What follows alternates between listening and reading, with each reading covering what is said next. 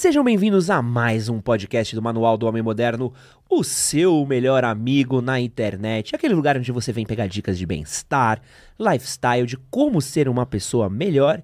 E hoje nós vamos ser o melhor amigo do seu treino, aquele que te ajuda, ajuda ali a segurar a barrinha no supino, que te ajuda aí para você não passar vergonha na academia e pra gente ficar melhor na hora de exercício, trouxemos aqui Leandro Twin. Pô, querido, obrigado pela confiança, obrigado pelo convite. Parabéns pelo trabalho. É, eu tenho uma, uma educação de todo vídeo que eu assisto. Não sei se você chegou a ver que eu assisti o do Paulo Muso, que eu adoro o Muzinho, né? E eu sempre clico no gostei, sempre deixo um comentário. Pô, né? que da hora. É, isso é uma coisa que até eu, eu, eu demorei até. Sabe assim? Porque você todo vídeo você fala pra, pro pessoal, né? Clica no gostei, se inscreve no canal, deixa um comentário. E eu assisti os vídeos e não fazia isso, né? Um pouco hipócrita, né? Tudo bem, aí eu corrigi essa hipocrisia a tempo. As outras eu ainda vou levar mais tempo. mas- Então, todo vídeo eu faço isso. É, então, deixar essa, esse pedido pessoal para prestigiar tanto você quanto eu, claro, porque a gente sabe que dá muito trabalho fazer isso Pô. e é um conteúdo muito legal que provavelmente antigamente isso seria pago. Eu digo antigamente antes da Sim, internet. sim, então, demais. um prestígio, se o pessoal puder clicar no gostei, se inscrever no canal, deixar um comentário, isso é muito bacana.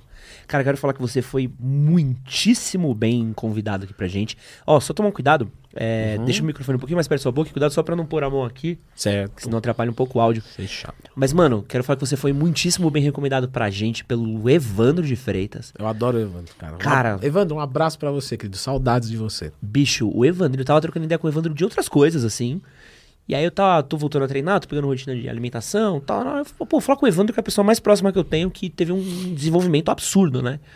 Falei, e aí, mano, como é que você, pô, conseguiu perder tanto peso, entrar no shape, ficar, porra, mano, o cara tá voando, né?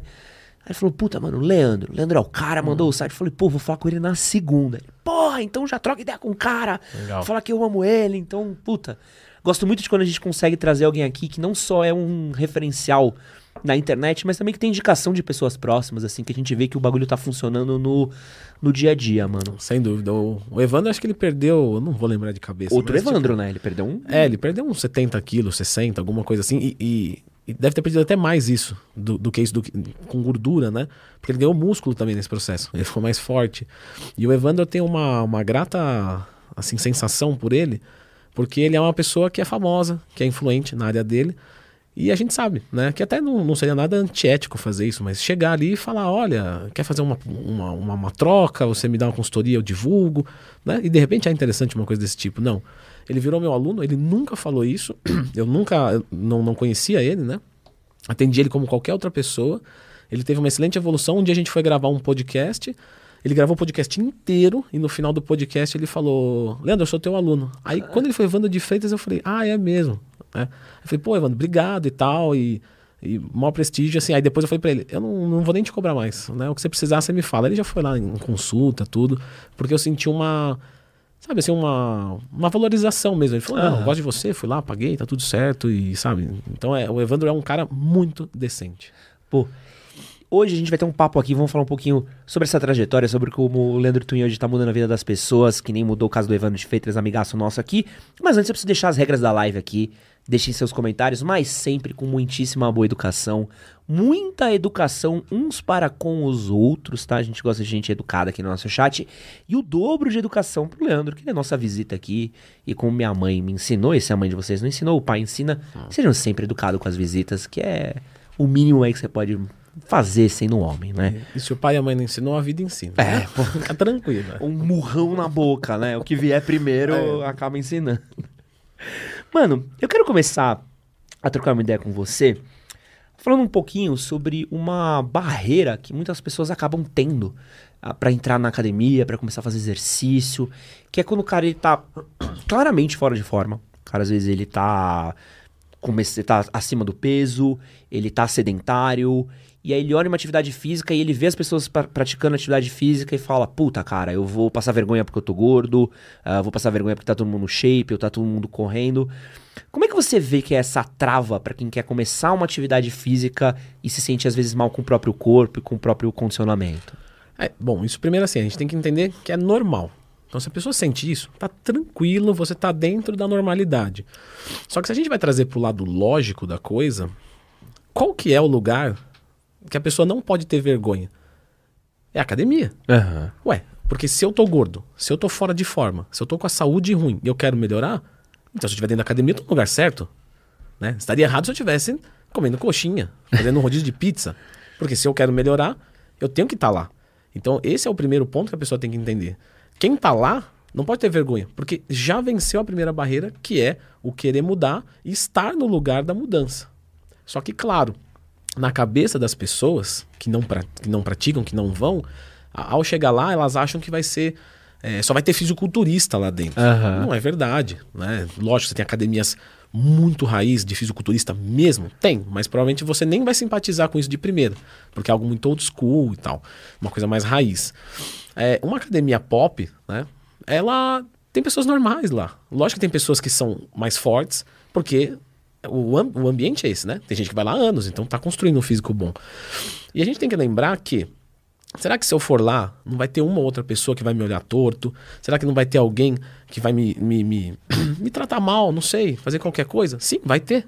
Assim como qualquer outro lugar. A gente tem idiotas em qualquer lugar, ah, é. não é? Menos, menos sendo entrevistados nos podcasts. Aí não tem nenhuma né, coisa que acontece, né? Mas tirando essa exceção, é, a gente tem idiota em tudo quanto é lugar. Porque assim, todo avançado já foi iniciante, nem todo iniciante vai ser avançado. Então, se todo avançado já foi iniciante, ele sabe como é o começo. E, e na verdade, é, ele vai simpatizar com isso. Por exemplo, eu tenho um histórico com obesidade, uhum. fui muito obeso e tal.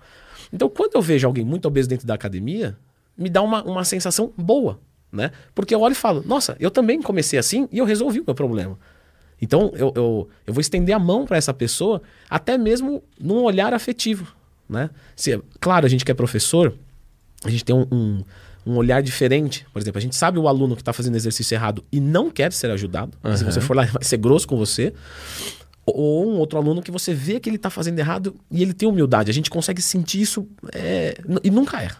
Nunca erra eu às vezes me posiciono. Quando eu vejo que a pessoa está fazendo um exercício errado, eu não estou atuando ali, eu não sou professor. É. Mas você percebe que ela está fazendo muito errado e não é um professor que passou um exercício específico, ela está executando errado, até porque ela é iniciante. Não tem biomecânica adaptada para iniciante, normalmente.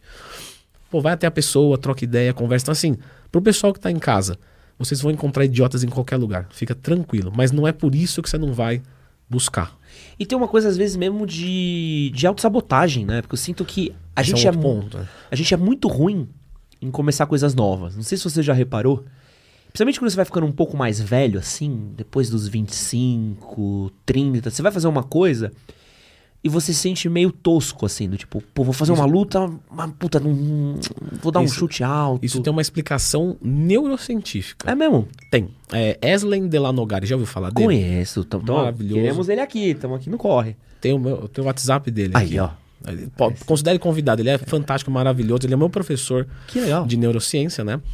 E existe uma, a neuroplasticidade, que é realmente como a gente consegue se adaptar às coisas. Por exemplo, se você pegar uma criança e colocar ela nos Estados Unidos, ela vai falar inglês espontaneamente, ela não precisa fazer aula. A gente tem que fazer muita força. A gente que já passou de que idade? Qual idade você falou? Quando passa dos 25. A neuroplasticidade ela é grande até os 25. Quer dizer que depois dos 25 você não vai aprender? Não, mas quer dizer que você tem que fazer um esforço para aprender. Então esse é o ponto, é neuroplasticidade. Depois dos 25, se a gente não se esforçar, a gente não consegue aprender alguma coisa, seja ela fisicamente, intelectualmente. Pra gente pegar por, vamos colocar assim, por osmose quase, né, por uma osmolaridade, não é tão simples. E existe um outro ponto também que esse é muito importante. Por exemplo, quando a, a, a, a, gente tem que entender que o esforço ele é descolado do resultado. Uhum. E isso é, isso é muito, muito complicado. Porque se a pessoa não entender isso, ela vai desistir.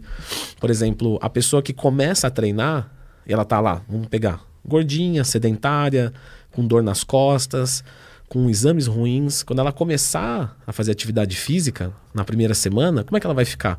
Igual ela tá, não, ela fica pior. Porque ela tem tudo isso e ainda fica dolorida. Uhum. E ainda fala, nossa, eu tô todo quebrado, tô sem disposição. Porque o treino exige muito no começo de um físico que não tá habituado.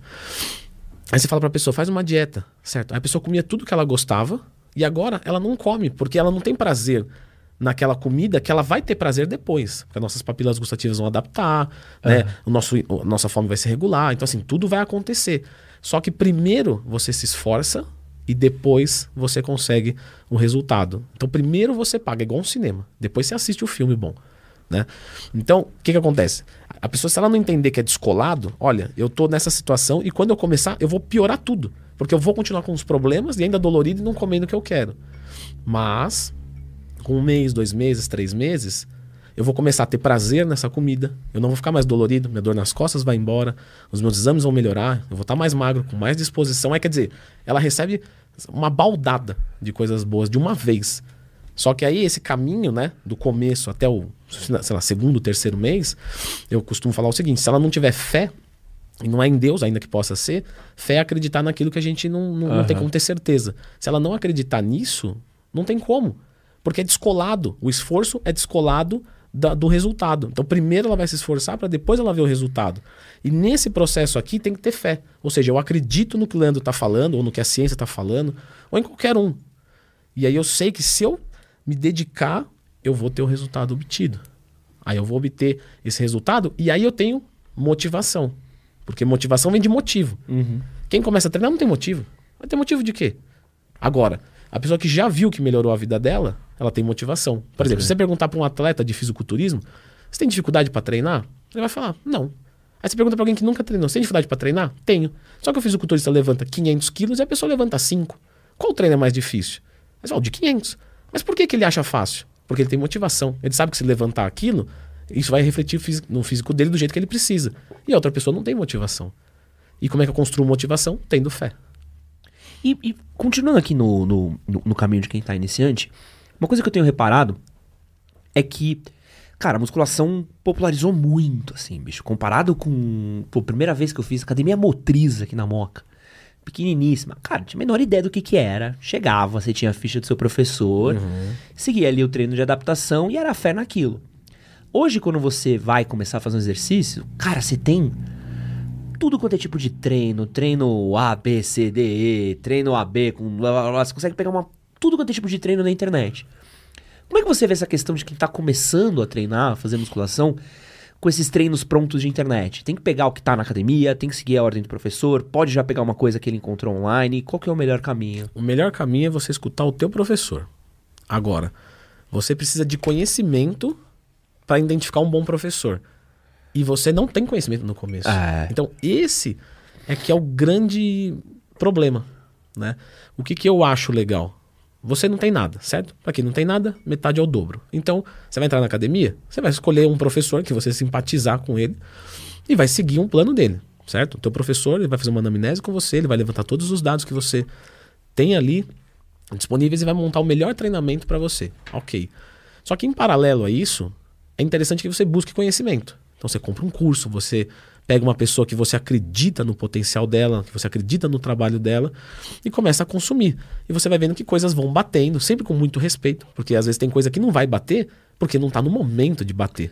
Uhum. Ah, e o treino de adaptação ele é, ele é frustrante de certa forma, né? Você... Ele é frustrante porque o pessoal entende que ali você não vai ter resultado. Ah. Se você tiver uma explicação do treino de adaptação, é, ele é melhor do que o treino de hipertrofia para o iniciante. Por quê?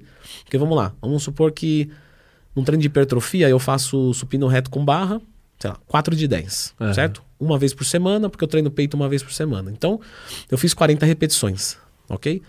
Num treino de adaptação, eu vou fazer, por exemplo, supino reto com barra, 4 de 20, e eu vou fazer 3 vezes por semana, que é um treinamento do corpo inteiro. Então, eu fiz 8, 16, 24. Eu fiz 240 repetições contra 40 repetições. O mais importante para o iniciante é ele não consegue romper fibra. Porque ele não sabe, neuromotoramente, ele não, ele não conhece aquele movimento. Uhum. E mesmo que a gente olha né, e fala, ó, oh, o supino é só você empurrar para cima. Não é isso. Visualmente é isso. Assim como chutar uma bola é só um chute. Assim como dar um soco é só um soco. Mas você entende que um soco de alguém que, né, que, que manja, igual a, a Olivia que faz o Muay Thai. A Olivia é matadora aqui, é? ó. É, é. até com medo. Não mexe tá, com ela, não, ali, ó. Olivia, é ou não é verdade que você vai dar um soco? Se, se eu der um soco com o cotovelo, é uma coisa. Se eu trazer da ponta do pé girando o meu tronco, é outro soco. Aparentemente, quando você olha, você fala, ah, legal, é só um soco. Só que faz o soco igual. Aí você fala, não, eu faço. Aí você faz, tá errado. É. Mas o que, que tá errado? Você não consegue ver. E, o, e o, a musculação é a mesma coisa. A gente vê o cara empurrando e puxando peso, mas não é isso. Entende? Isso daí é o que a gente está vendo. Neuromuscularmente o que está acontecendo é outra coisa. Agora, quem vai se aprimorar neuromuscularmente melhor? Quem faz 40 repetições do supino na semana ou quem faz 8, 16, 240 repetições na semana?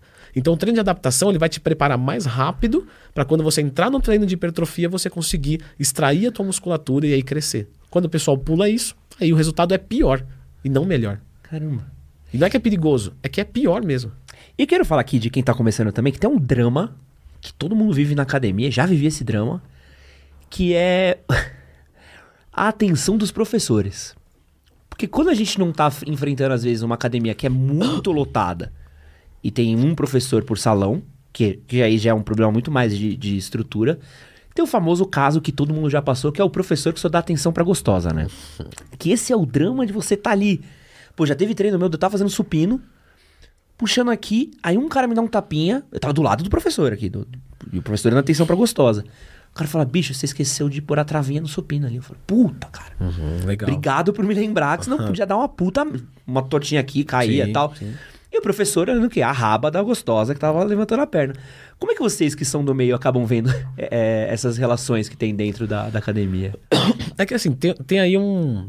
Primeiro a gente tem uma, uma conduta ética que a gente uhum. deve seguir, né? Que as pessoas, algumas não seguem. Então, por exemplo, todo mundo é igual dentro da academia. É, o toque é respeitoso numa academia. Então, do mesmo jeito que eu posso tocar o teu músculo para ver se está sendo ativado, porque eu preciso disso, eu poderia tocar, sei lá, o posterior de coxa de uma mulher. Mas é. isso é respeitoso e lógico, não pode ser invasivo. Posso tocar para ver se tem isso, porque explica o trabalho, não pode. Então não pode, tudo bem. Mas o toque do professor ele é respeitoso. Agora, a gente tem também um outro lado, né? Que aí é, que eu falei, aí é conduta ética. Tem cara que não tem ética, que não sabe trabalhar, que é um profissional ruim, assim como tem mecânico, assim como tem qualquer um que, que engana o outro, que faz besteira. Mas a gente também tem um outro problema, e aqui é algo muito complicado, que é o professor, ele trabalha para uma academia e matematicamente falando, tem X alunos para tantos professores, o que é humanamente impossível você atender. E aí, você tem uma desmotivação por parte do professor que, além de ele ter mais alunos do que ele pode humanamente atender, ele ganha menos dinheiro do que humanamente ele precisaria para viver. Então, a gente tem um grande problema. Aí, para não falar que é só culpa do professor e da academia, a gente também tem a culpa do aluno. Porque se você vai numa academia e te cobram 200 reais, outra te cobram 100 reais, você vai fechar na de 100 reais se o maquinário for igual. Só que se na de 200 você tiver professores excelentes, com bastante atenção, não, o pessoal fecha na de 100. Ah. Então, quer dizer, não querem pagar por aquilo que eles querem pagar pelo aluguel da sala. Então, só use a sala. Por exemplo, para mim seria muito mais viável pagar 100 reais ao invés de 200 para usar a sala, porque eu sou professor, então eu sei fazer. Agora, e para quem não sabe, será que não começaria a pagar 100 reais a mais e ter um professor de verdade? Então a gente entra nesse paradoxo. É, é, é complicado porque acaba sendo também muito frustrante, né? Tipo, você vai. É, pô, eu já fui muita academia de treino pronto. Sim. E você chega em treino pronto, puta, eu, eu sou um cara que troca muita ideia, assim, gosto muito de trocar ideia com o professor. Qualquer coisa que eu fazer, eu troco muita ideia com o professor.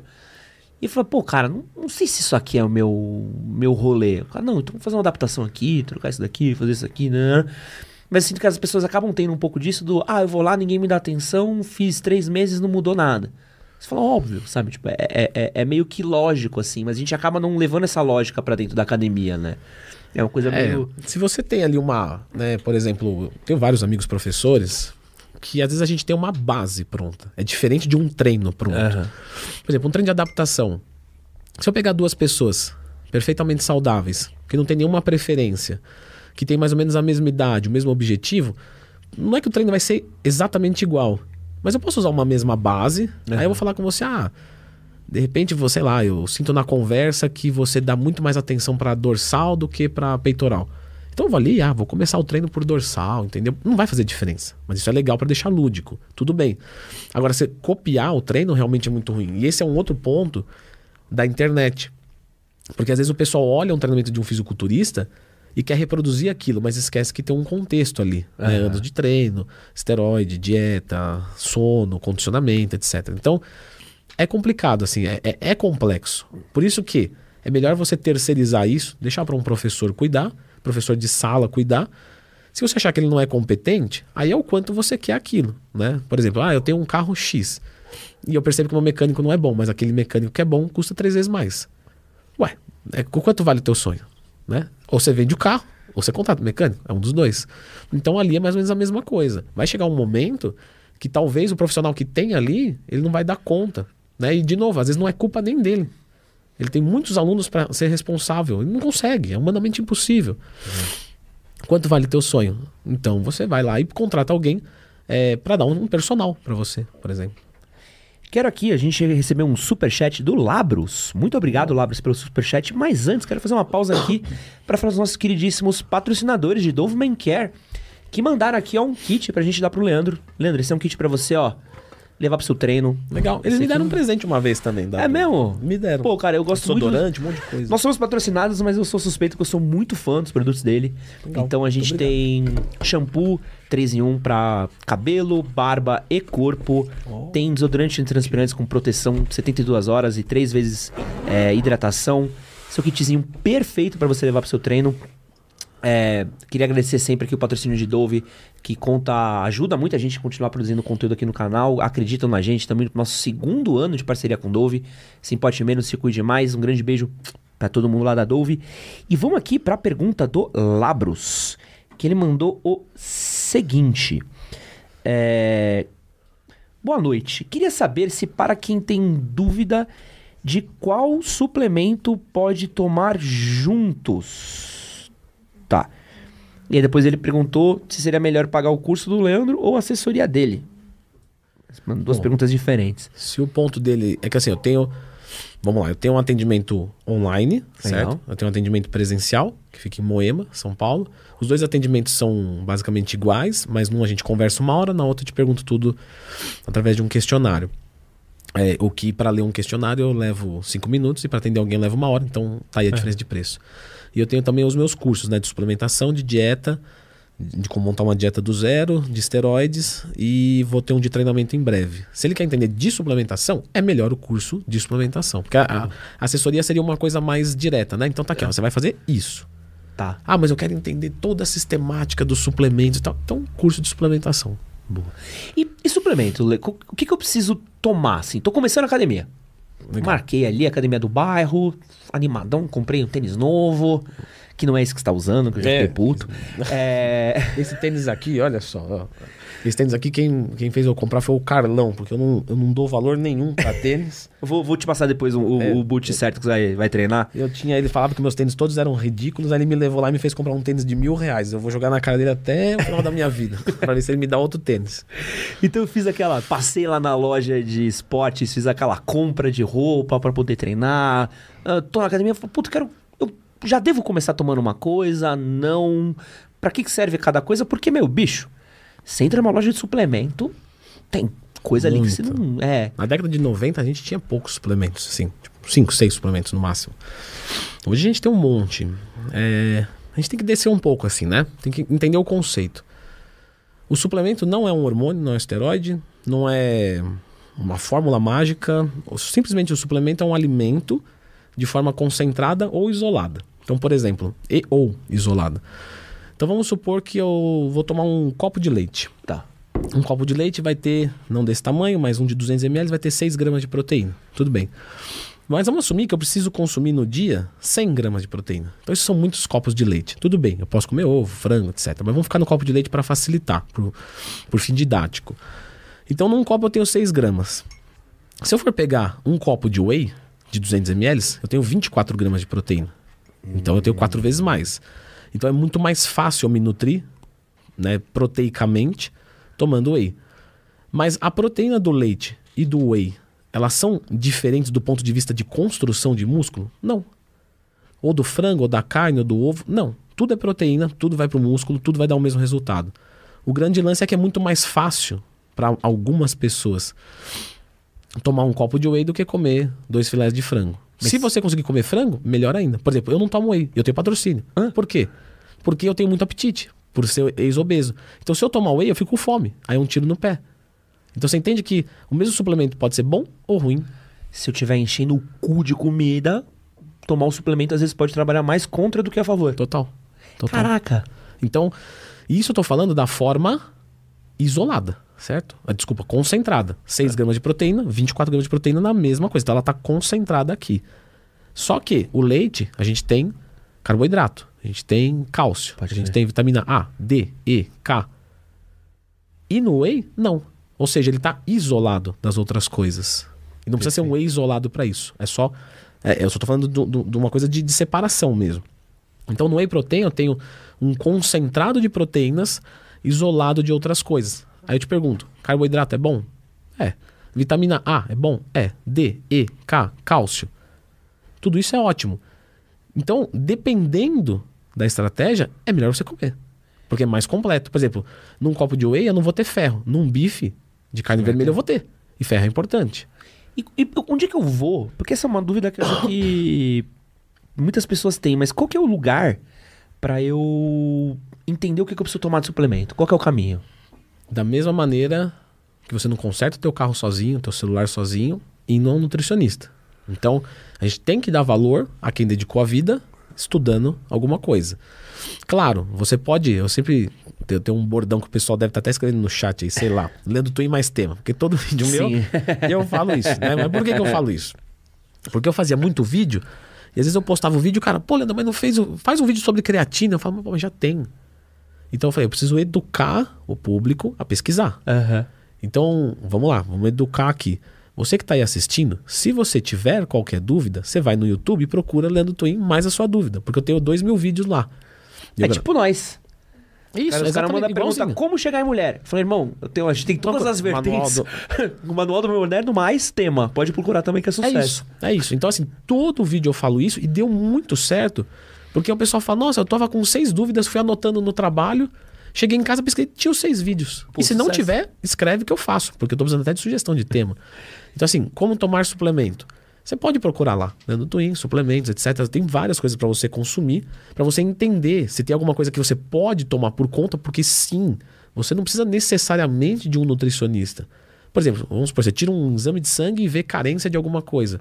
Poxa, tudo bem, ah, posso falar com o nutricionista? Pode. Mas é meio que óbvio que você precisa suplementar aquilo ali. Ah, tem uma vitamina D muito baixa. Poxa, eu posso suplementar, eu não sei a dosagem. Deixa eu dar uma pesquisada. Quanto é uma dosagem média? Ah, tanto. Tomei ela, três meses tirei um exame, ó, melhorou, não melhorou. Algumas coisas dá para fazer por conta, outras é mais complexo, né? Outras a gente vai apanhar mais.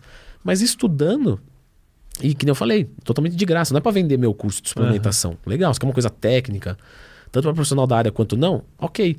Mas você quer entender sobre o whey? Procura lá, Leandro Twin Whey. Né? Tem um vídeo de 20 minutos de whey protein, você vai entender tudo, para que serve, dosagens, etc. Então, é, não, não dá para dizer Assim, você precisa disso ou daquilo. Você entende? Por exemplo, um gordinho. Eu dar whey para ele, pode ser ruim. Porra. Porque é melhor ele comer frango para ele ter saciedade. Ah. Para um cara que é magrinho, o whey pode ser muito bom, porque ele não consegue comer muito. E aí o frango deixa o processo digestivo um pouco mais pesado. Não, minha mãe esses dias chegou para mim, fui na, fui na casa dela conversar, tal. Ah, filho, Thor, o que, que é isso? Ela, não, suplementos que eu comprei aqui, meu professor indicou para você. Mas ele nem me conhece. É, é. não, não, vou, porra, vou tomar isso aqui que eu nem sei, ele nem sabe que eu tô fazendo de atividade física. É, é loucura. Existem assim, ó, uma coisa para o pessoal não ficar sem resposta. É. Existem três suplementos, né? Oh, que... Vou até anotar aqui. Então, Anota. Três suplementos. Pô, o Gabriel tá ligado isso aqui. Do... Já é meu truque aqui. Do quê? Não, eu falo que a gente traz as melhores pessoas do universo aqui, porque tem gente que paga para ter essa conversa. É. Eu tô sendo pago para ter essa conversa. Ótimo. Olha... Vou cobrar pra mim agora. Aqui. Existem três suplementos que melhoram diretamente o seu treino para qualquer pessoa do mundo. Né? Já tá até o título do, da, do, do corte. É. Aí, Mas é verdade. Então, o primeiro suplemento, certo? Creatina. Show. O que, que a creatina faz? Ela vai pegar. Eu vou, eu vou explicar mais ou menos superficialmente, uhum. né? Pra não ficar muito chato, senão o pessoal vai sair da live. Eu mesmo sairia, então eu não julgo você se você sair, tá? Mas volta daqui a pouco. Não, não sai não. Ele tá mentindo. É. Fica. Ó, a gente tem um, a gente, quando a gente vai fazer uma contração muscular, a gente tem adenosina trifosfato, certo? Que a gente abrevia como ATP. Então é uma molécula de adenosina ligada em três fosfatos. Ok. Quando você começa a fazer contração muscular, força, essa cadeia de fosfato perde. Então ela vira difosfato. Tá. Ela vira. Tipo, perde mais uma. Vira fosfato ou monofosfato. E quando perde a última, vira adenosina. ok. O que a creatina faz? Ela ajuda a ressintetizar esses fosfatos. Então você pega o ADP, o ATP, trifosfato, aí ele vira di, daqui a pouco ele vira tri de novo. Então você consegue render mais um pouquinho. E é assim que a creatina melhora o seu treino. Existe o segundo suplemento. Desculpa, tá, gente? Que eu tô, eu tô com. Como fala? Com uma rinite chatíssima. Então, se eu tô tossindo, tô assim, desculpa. Aí eu tenho o segundo suplemento que é a betalanina, Tá. certo? A betalanina, ela também ajuda na ressíntese da adenosina trifosfato, né? Então ela pega difosfato, dois fosfatos e- tenta sintetizar mais um, só que por uma outra via. Por quê? Quando a gente faz contração muscular, você já sentiu que às vezes você queimar mesmo o Aham. músculo? Essa queimação é o ácido lático. Sim. Esse ácido lático, ele muda o nosso pH, certo? Potencial de hidrogênio. Então, quanto mais baixo o potencial de hidrogênio, mais ácido o ambiente fica, quanto mais alto, mais alcalino. Só que a gente tem algumas enzimas que, que, que são proteínas, né? E elas fazem algumas ações no nosso corpo. É, elas aceleram processos. O nome disso é catalisar. Então você tem uma, uma proteína ali que faz um funcionamento. Por exemplo, ela faz a ressíntese do ADP em ATP. Só que quando o ambiente fica ácido, você ferra o pH e você desnatura essa enzima, essa proteína, e ela para de funcionar como deveria. Aí você começa a perder eficiência, aí você entra em fadiga. A beta-alanina, que na verdade ela dentro do nosso organismo vai virar carnosina, e não adianta a gente ingerir carnosina porque a carnosina morre, né? Então a Aham. gente ingere a beta-alanina para o corpo produzir carnosina, ela bloqueia um pouco essa ação, que chama efeito tamponante. Então o, o- o ácido lático ele fica menos, como se tivesse menos ácido. Você chegando. teria menos dor depois do treino se eu tomasse ela? Não, não. Isso, isso, isso é por uma, um outro motivo. Tá.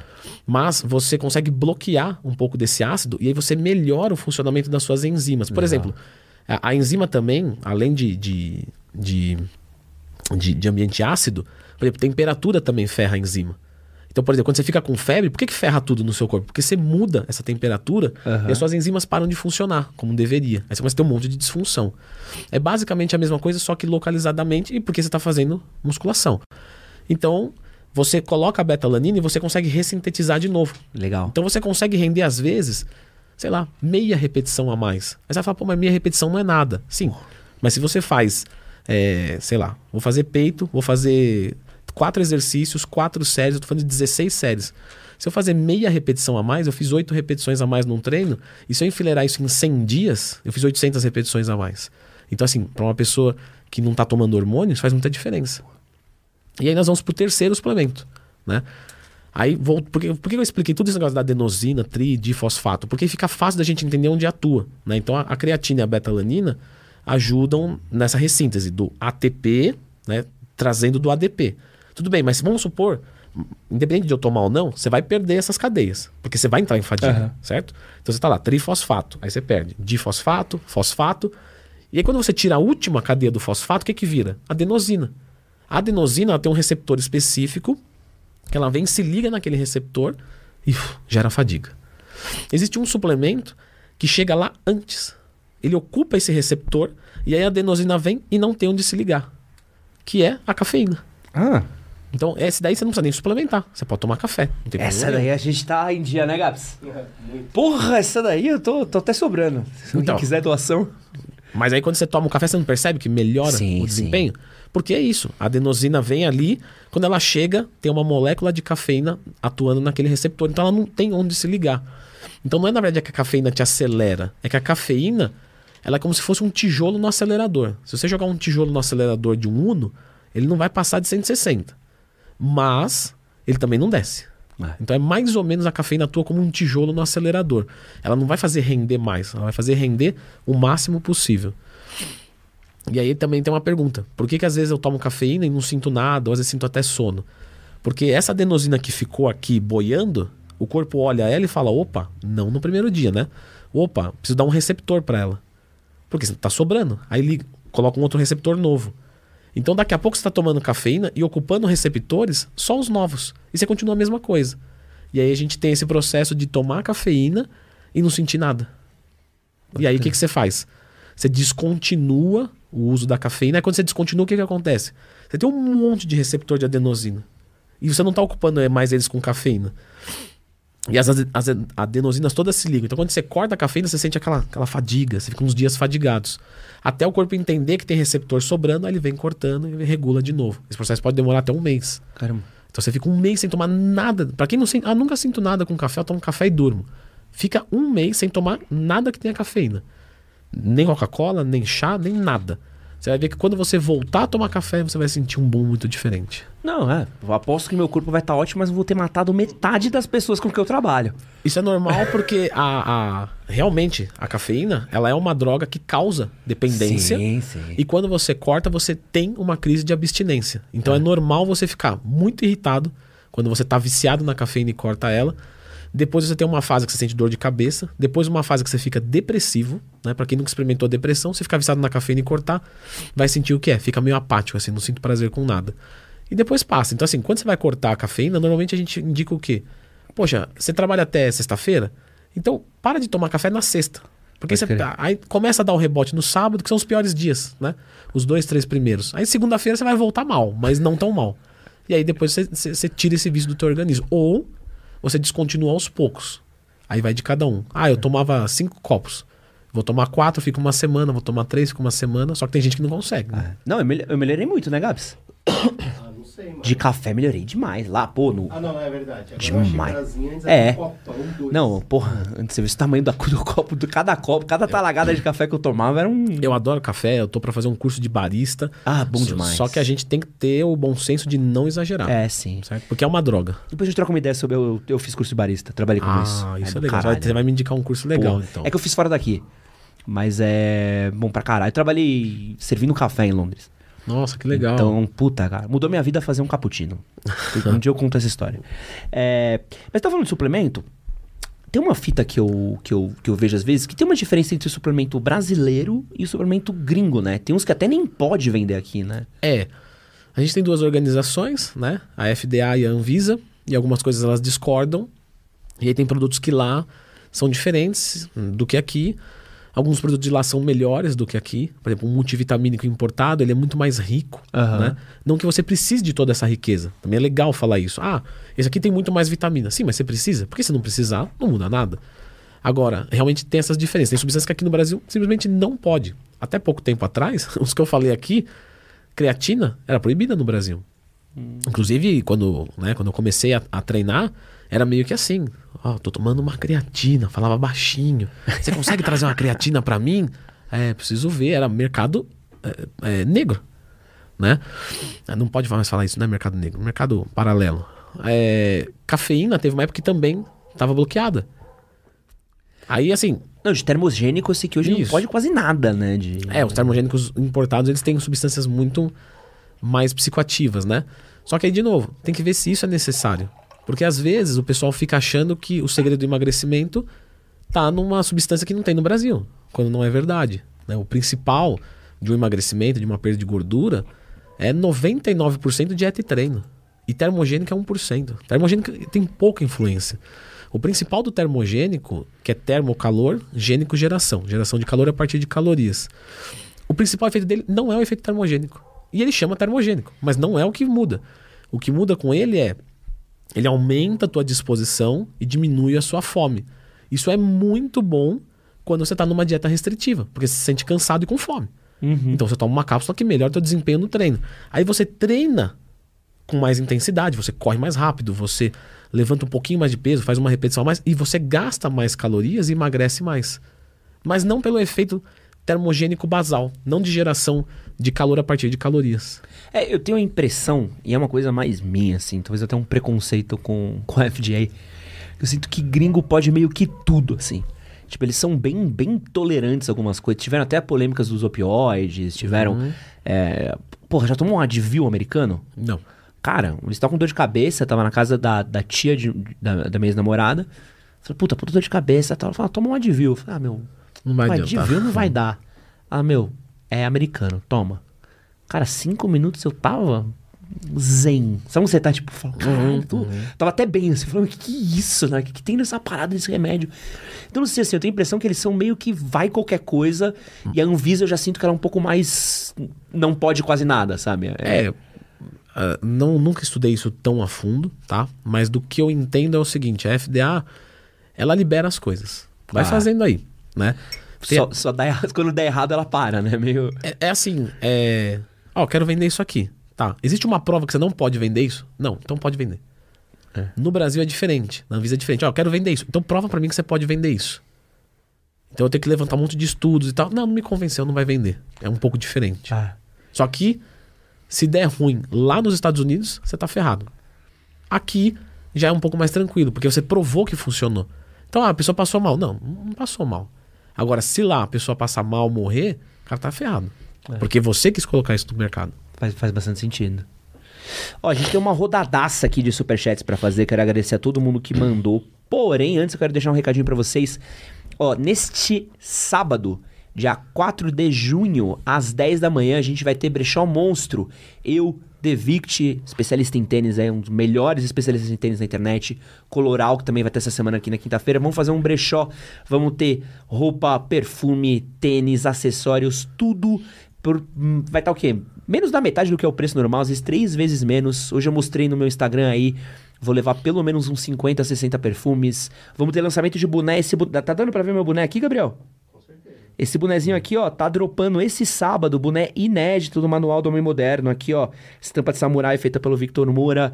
Vamos também ter planner do Manual do Homem Moderno pra quem quer se organizar. Vamos ter um monte de produto, adesivo do, do Pistolada. Pô, vai ter coisa pra caramba. Vai ter lambi-lambi, vai ter pôster da Pílula Anti-Otário. Então, este sábado, 4 de junho, a partir das 10 da manhã, no Brechó Só Marcas. Brechó, no Outlet Só Marcas, que fica lá na Dutra, quilômetro 221, perto ali de Guarulhos. Leandro tá convidado se quiser comprar uns tênis, umas roupas, a gente deixa você furar a Gostei fila. do, do, do Lambi Lambi. Ó, a, gente tem, a gente tem um de presente pra você ali. Você, Legal. você pode escolher ali um dos cinco ali, a gente vê se tiver, a gente... Eu não sei nem o que é um Lambi Lambi. Eu falei só pra falar. Foi mais pra aproveitar a piada de cunho sexual mesmo. É. Não- Tem... Eu vou cortar essa piada daí, que senão eu posso ser preso com a piada que eu ia fazer. É, tem uma porrada de superchat. Eu gosto de... A galera gosta demais de você. Pô, legal. Vamos fazer Ó. uma mais corrida aqui, a gente responde todo mundo. Ó, Caio Andrade mandou aqui, ó. Sou uma pessoa que tem a síndrome de Poland, tem uma genesia peitoral e todos os teus vídeos têm me ajudado a evoluir. Um dia Pô. tentarei competir e queria te agradecer. Muito obrigado, Twin. Eu que agradeço, querido, e boa sorte com as competições. Fofinho. O Diego Silva mandou aqui um superchat pra gente. Ele fez uma pergunta que eu acho que é muito pertine- pertinente, né? Depois de musculação, quanto tempo de cardio? Como é que é essa, essa relação de musculação e cardio? Elas são complementares? Uma anula a outra? Se eu fizer um longão de corrida, eu posso treinar? Ou se eu treinar, eu posso fazer um longão de corrida? Isso é uma boa pergunta. Isso chama treino concorrente, né? E na verdade não, um não anula o outro. Existe um- um- uma pesquisa que está sendo feita, mas assim, é uma coisa muito específica e inconclusiva que talvez quando você faz um treinamento de hipertrofia e depois você faz um treinamento de, de resistência na mesma musculatura, ou seja, vamos supor, eu treinei panturrilha e fui jogar bola. Pode ser que atrapalhe porque a nossa predisposição genética é mais favorável a aumentar a resistência do que a força, porque a gente usava para correr e, e tal. Mas isso é muito inconclusivo ainda. O que a gente sabe de melhor é que misturando os dois a gente tem melhores resultados. Então a musculação gasta caloria e constrói músculo, e o aeróbico ele gasta mais calorias ainda e ele constrói o que o pessoal não fala, esquece, é que ele constrói o condicionamento para que você consiga treinar mais pesado ainda. Porque, por exemplo, quando você vai fazer uma, uma rosquinha concentrada, tudo bem, você está fazendo um exercício que é com um halterizinho, aqui tranquilo, só o bíceps, um músculo pequeno, você leva o, o bíceps até a falha e tá tudo bem. Agora, quando você vai fazer um agachamento livre, que você usa dos seus quadríceps, isquiotibiais, adutores, glúteo máximo, médio, mínimo, é, os eleitores de espinha, você usa o corpo inteiro para fazer o, o agachamento livre. O que, que às vezes acontece? Uma fadiga que a gente chama de fadiga central e não periférica. Coração e pulmão acabam antes da musculatura. Isso para quem quer construir músculo é muito ruim, porque eu não levei a musculatura até a falha. Se eu não levei ela até a falha, ela não vai respondendo melhor. Mas por que, que não foi até a falha? Porque o coração e o pulmão limitou. Então, se eu melhoro o meu condicionamento cardiorrespiratório, eu consigo mais hipertrofia de tabela. Então é importante. Agora, o tempo depende da estratégia, do momento. Pode ser 10 minutos, pode ser uma hora. É muito aberto. E, e qual que é o melhor pra você, assim, o cardio que você... O que você mais gosta e o que você mais recomenda? Bom, é, o, o cardio é o seguinte: qual que é o objetivo desse cardio? Então vamos assumir que eu quero definição muscular. Qual é o melhor cardio? Qualquer um. Porque esse cardio ele está entrando para quê? Só para gastar mais calorias. Então, se você quiser correr na esteira, bicicleta, elíptico, se você quiser fazer jiu-jitsu, se você quiser jogar bola, natação, tanto faz. Agora, vamos assumir que eu sou um ciclista e eu vou fazer um cardio. eu tenho que fazer o cardio na bicicleta. Quanto mais específico for da modalidade, melhor. Porque também tem uns caras, vamos pegar o Muzi, por exemplo. O Muzi faz muito bike. Sim, E ele é um cara pesadão. sim. Então pensa que talvez uma corrida talvez oferecesse um risco maior de lesão pra ele do que uma bike oferece que não tem impacto. De lesão articular, sim. Porque apesar do Musa ser muito forte, né? Pra quem não sabe, o Paulo Musa, pra quem não conhece, né? Não Porra. é possível, mas ele é um cara que tem um corpo de um fisiculturista, né? E ele é muito pesado. Ele deve ter uns 115, eu acho, Ah. quilos mais ou menos. A última vez que eu falei com ele, acho que era 110, 115, alguma coisa assim. E esse peso tá na articulação. Tudo bem, a musculatura dele é muito forte. A articulação sofre menos, mas ainda é um cara muito pesado. Então, se ele evita o impacto, isso é bom pra ele. Porque o impacto é bom. O que a gente tem que lembrar é que o impacto faz bem. Por exemplo, existe um efeito que chama efeito eletropieso, se Aham. quiser procurar. Vo- Você aplica uma carga no teu osso, né? E, e- e o impacto aplica essa carga.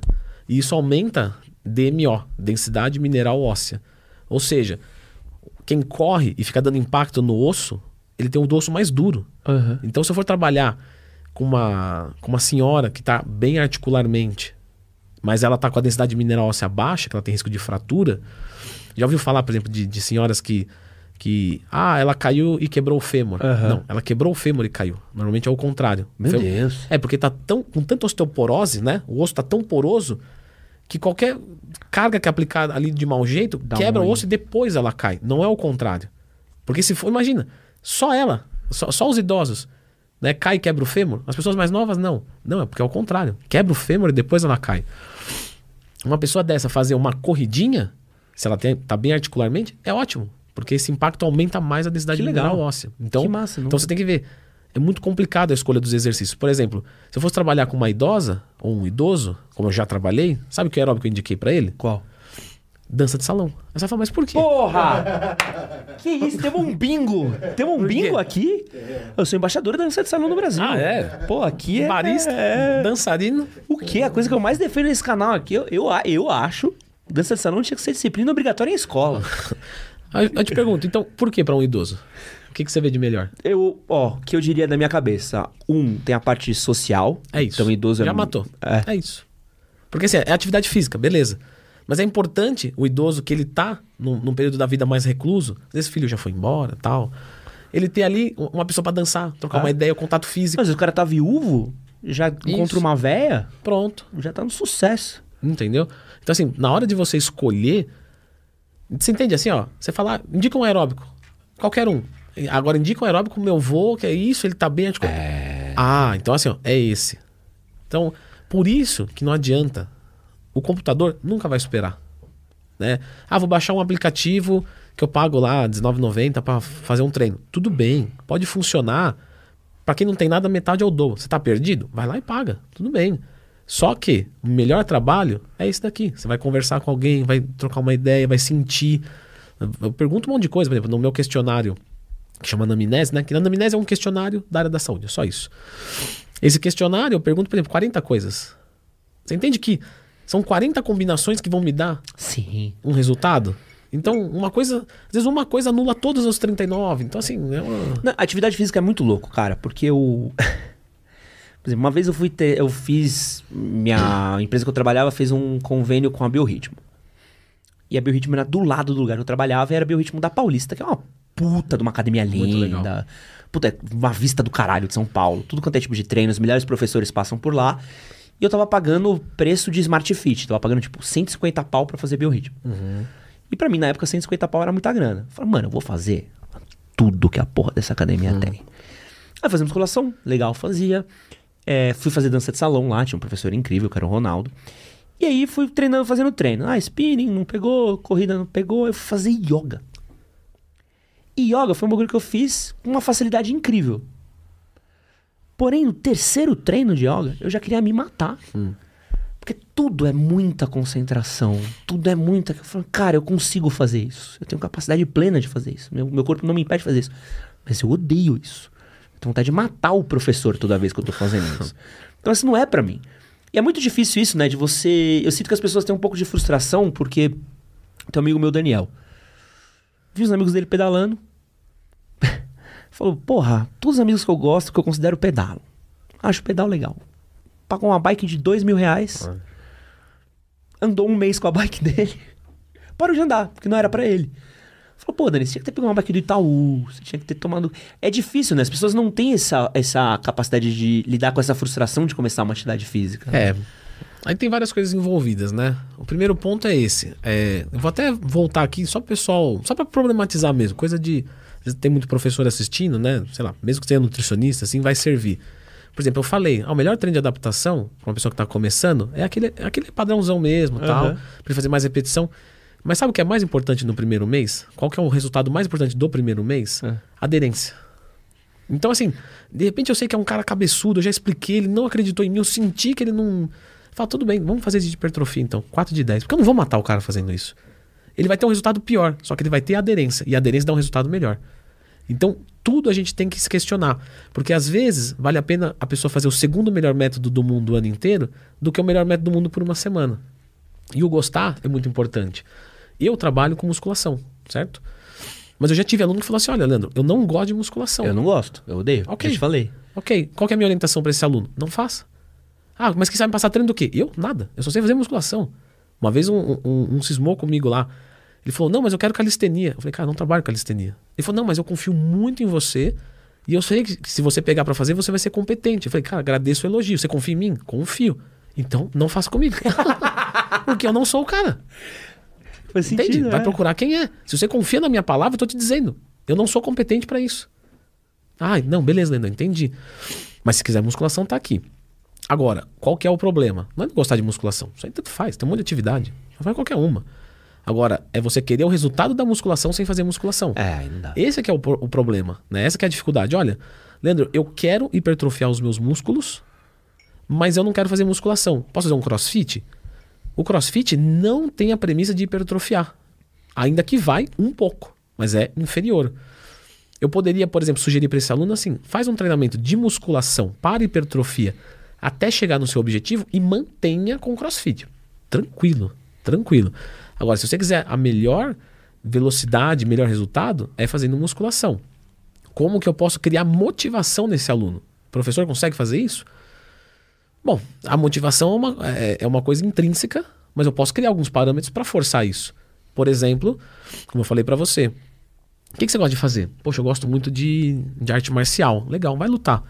Aí bota lá, o cara apanha. Fala, beleza, vamos fazer um treino de força aqui agora. Aí ele vai lá e bate. Ele fala, pô, legal.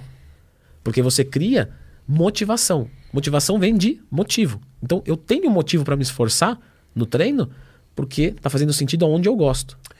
Uma prevenção de lesão também, não precisa ser necessariamente performance desse jeito, pode ser uma prevenção de lesão. Musculação é muito complementar, né, cara? Eu acho que tem uma coisa. é, Eu falo que eu não gosto de musculação, mas já fiz várias vezes, vários momentos da minha vida. Provavelmente vou acabar voltando a fazer em algum momento também.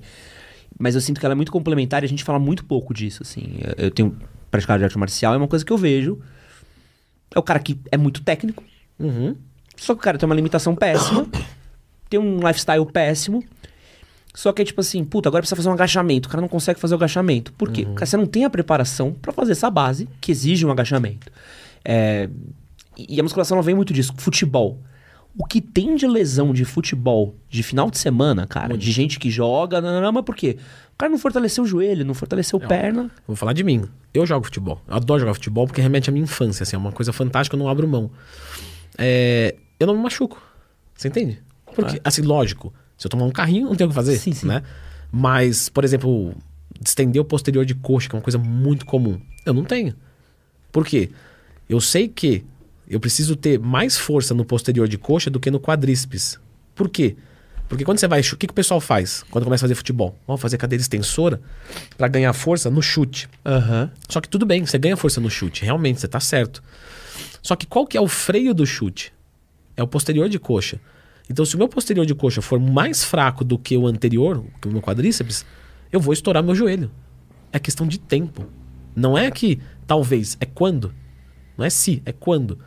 Então, por exemplo, eu tenho o meu posterior de coxa já naturalmente muito forte, eu deixei ele mais forte ainda. Eu não distendo o posterior de coxa, não estrago meu joelho. Eu nunca tive problema no joelho. E eu jogo bola e eu, e eu sou um cara de 100 quilos quase. Ah, é? né? Eu tenho 90, e- hoje eu tô com 96, 97. Então, quer dizer, eu sou uma pessoa pesada pra jogar. Mas isso, aí assim, a musculação faz muito sentido pra mim. Entende? Não só por isso, claro, eu gosto de fazer musculação. Mas é uma coisa a mais. Eu não sou um cara habilidoso. Apesar de jogar sempre, eu sou ruim. Eu tenho essa consciência. E tudo bem, porque eu vou lá pra me divertir, não é pra performar. Claro que a performance dá, dá prazer, né? Mas eu fazendo musculação, eu consigo, às vezes, pegar caras melhores do que eu e conseguir dar uma corrida mais eficiente, sair na frente dele. Até o pessoal brinca comigo, fala, pô, o Leandro não dribla. Ele, ele, ele dá uma cavada na bola, corre, dá um jogo de corpo e vai embora. É o que dá pra fazer. Uma coisa meio Adriano, assim. Meio Adriano. Pan- Tipo pancadaria. isso. Tipo meio pancadaria. então, é, isso me dá prazer. Porque quando eu tô lá fazendo um levantamento terra, uma remada curvada, eu falo, pô, tô, tô fortalecendo todo o meu core. E se eu tiver um jogo de corpo, o cara vai se dar mal. E sempre se dá mal. Mandar um abraço aqui pra toda a equipe médica do Playball. É, o Que Playboy. Joguei tem, muito lá. o que tem de gente machucada no Playball. A gente jogava lá toda quarta ou quinta, assim, após um ano. Porra, É, sempre tem lesão. todo dia você via alguém indo pro, pro É CT ali do Playball. Eu, eu jogo, né? Direto. E assim, sempre vai trocando os caras, sabe? Aham. Esse aqui fica dois meses fora. Aí ele volta. Aí fica o outro um mês. E eu tô sempre lá. Então, você vê, é- é- eu já me lesionei, lógico, né? Como eu falei, o futebol ele, ele, ele pode oferecer a risco, não tem jeito. Agora, uma coisa é você se machucar por uma incompetência motora sua. Outra coisa é por um- uma coisa do jogo que não tem o que fazer. Ó, tem uma pergunta aqui do Éder. E eu vou aproveitar essa pausa técnica pra eu ir ao banheiro. Ah, eu é. estou apertado. Se quiser também, você tem essa, essa, Não, eu fui duas vezes antes de ir, tá? liberdade. Que é o seguinte, ó. O Éder mandou. É, já falaram sobre hormônios? Eu gostaria de saber de especialidade médica é, para eu procurar para saber se a testo está ok. E eu acho legal também entender por que saber testosterona. Quanto que isso afeta no meu treino? Quanto que isso me afeta de resultado? Quanto que isso é importante para eu treinar ou não entender Legal. como é que estão meus hormônios no meu corpo? Vai lá, deixa comigo. Pessoal, vamos, vamos entender assim, ó. A, testos- a gente tem algumas coisas que sinalizam os nossos resultados, certo? Então, quando você treina, você sinaliza o teu corpo com, com vias que não, não precisa entrar tanto assim, mas só para quem quiser pesquisar depois, né? Você pode pesquisar via AMPK e via mTOR. M-T-O-R. Quando você treina, você sinaliza o teu corpo através disso. Você faz dano muscular. O dano muscular é lido como uma agressão. Essa agressão é lida, é, é respondida como um processo de superação do corpo. Então ele tem que ser mais forte para a próxima vez que vier essa agressão não acontecer o mesmo dano. E aí você fica mais forte. E aí você coloca proteína na sua dieta, você coloca carboidrato na sua dieta. E aí você melhora a tua recuperação muscular. E com isso você sinaliza por outra via a questão da hipertrofia. Por isso que tem, quando você começa a treinar, você ganha músculo de qualquer jeito, mesmo sem fazer dieta. Por quê? Porque é tão forte a sinalização do treino, que o corpo toma um baque tão grande que você cresce. Tudo bem. Depois você precisa melhorar a sua dieta, porque senão você vai travar. Ok, colocou a dieta, melhorou o resultado. A terceira via de sinalização é a, é a sinalização hormonal. Então você tem lá insulina, você tem tireoide, você tem testosterona. Quem, te- quem tem esses três bons vai responder bem a um treinamento desde que tenha uma boa dieta, lógico. Agora, se você tem um hipotiroidismo, se você tem uma péssima sensibilidade à insulina, ou se você tem uma testosterona baixa, não vai adiantar. O seu resultado não é que ele vai ser inexistente, mas ele vai ter mais dificuldade de acontecer. Então, quando você fala da testosterona, você está falando do, do hormônio. é, não necessariamente o, mais anabólico do corpo é a, é a insulina, mas o mais anabólico no músculo é a testosterona. Então, se ela está baixa, você tem uma baixa resposta, você tem menos força, menos recuperação. E, e se você treina pior e recupera pior, você desenvolve menos. Só que hoje é muito fácil resolver isso, né? Hoje, testosterona baixa, insulina ruim ou tireoide funcionando ruim é a coisa mais simples de resolver. Você vai lá, tira o exame, vai no seu médico competente. Eu, eu- eu tenho dois amigos médicos maravilhosos que atendem junto comigo, que é o Dr. Alisson no, no Instagram e Dr. Elifas, não Elias, Elifas. São pessoas maravilhosas.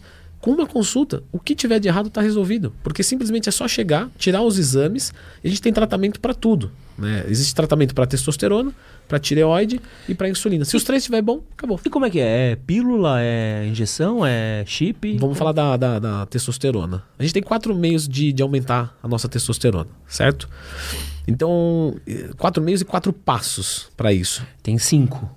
Qual é o quinto? Tem o natural, né? É filme do Chuck Norris, Stallone ser, esti- Cobra. estímulo psicológico. É, esse daí já sobe lá em cima. Esse eu vou colocar então junto com o meu número 4, Uhum. certo? O número 4 seria você melhorar o teu estilo de vida, né? Sempre. Você tem, por exemplo, assim, Uma vez um, um amigo meu, ele veio e falou, Leandro, é, eu tô com a minha testosterona baixa, você acredita? Eu falei, se eu acredito, eu tenho certeza. você fuma, bebe, come tudo errado. Você dorme seis horas por noite. Lógico que tem testosterona baixa, não precisa fazer exame. Pessoal, tem que fazer exame, tá? É que era um amigo, era uma conversa informal. Inclusive, assim, às vezes o pessoal fala, ah, será que eu tenho testosterona baixa ou não? Não tem por que ter dúvida. Você vai no laboratório e fala, quero exame de testosterona. Você paga, faz, não precisa de convênio, não precisa de pedido médico, não precisa de nada. Só vai lá e faz. Ok.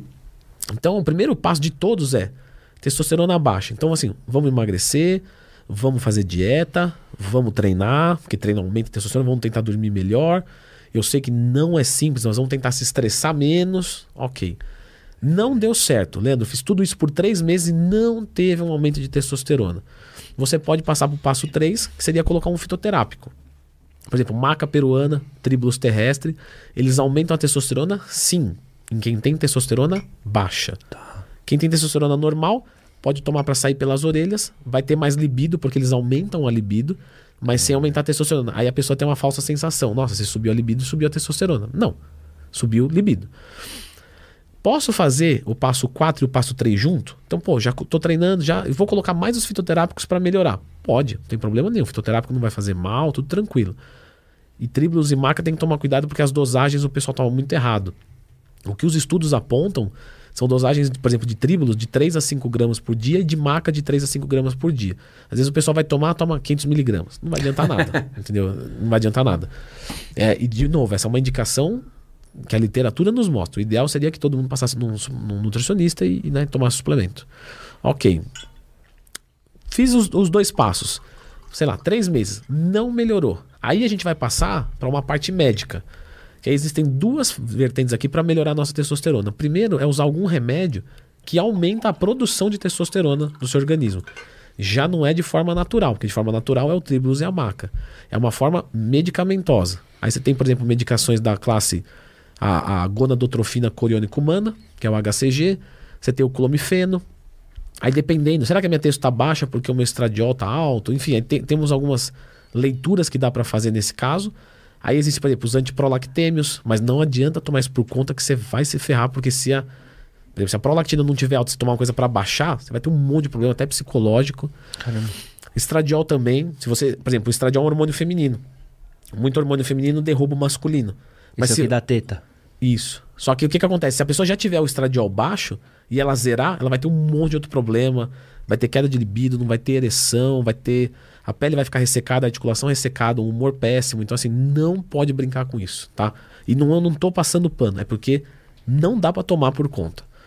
Mas vamos assumir lá. Ah, fiz, usei essas medicações bem estruturadinho, bem certinho. E a minha testosterona respondeu, porque aqui vai responder. Isso é importante falar. Só que aí você vai lá, terminou de tomar, tirou um exame, vai conferir, alta. Você fala, beleza, resolveu o problema. Não, porque você está induzido ainda pela medicação.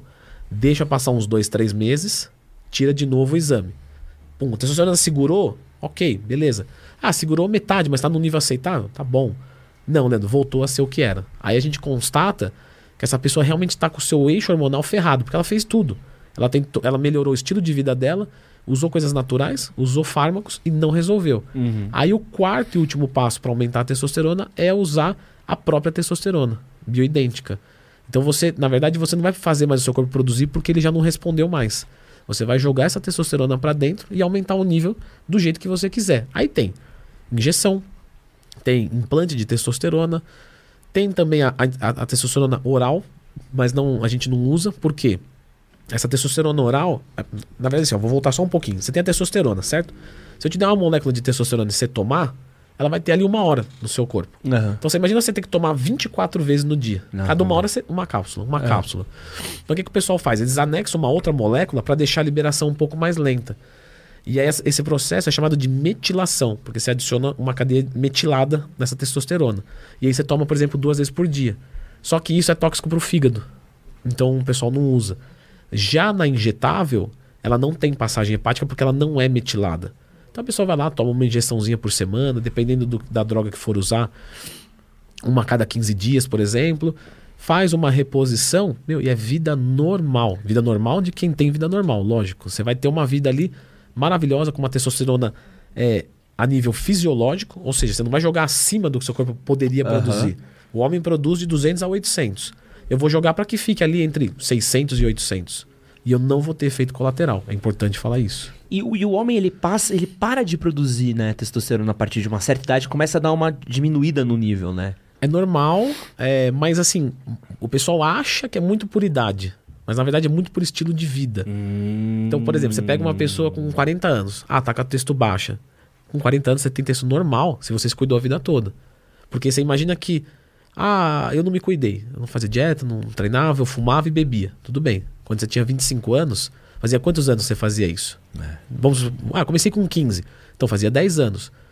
Quando você tem 45 anos, faz 30 anos que você faz isso. Então a sua testosterona vai estar pior porque você está 30 anos agredindo o teu organismo. Aliás, tudo vai ser pior. Agora, para quem se cuidou muito bem, eu já atendi cara de 60 anos, de 60, in- inacreditável.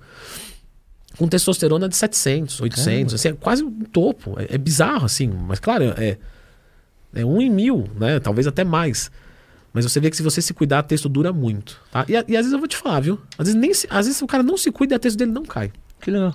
Só que ele tem uma, uma impotência, ele tem alguma coisa assim, e ele acha que é testosterona, e na verdade não é. Eu tenho um amigo urologista, ele fala, Leandro, os caras que sentam aqui, 80% é psicológico, cara, não é testosterona. Só que o pessoal ficou bitolado na testosterona. Se você não tiver dopamina, você não consegue transar, Não é. entendeu?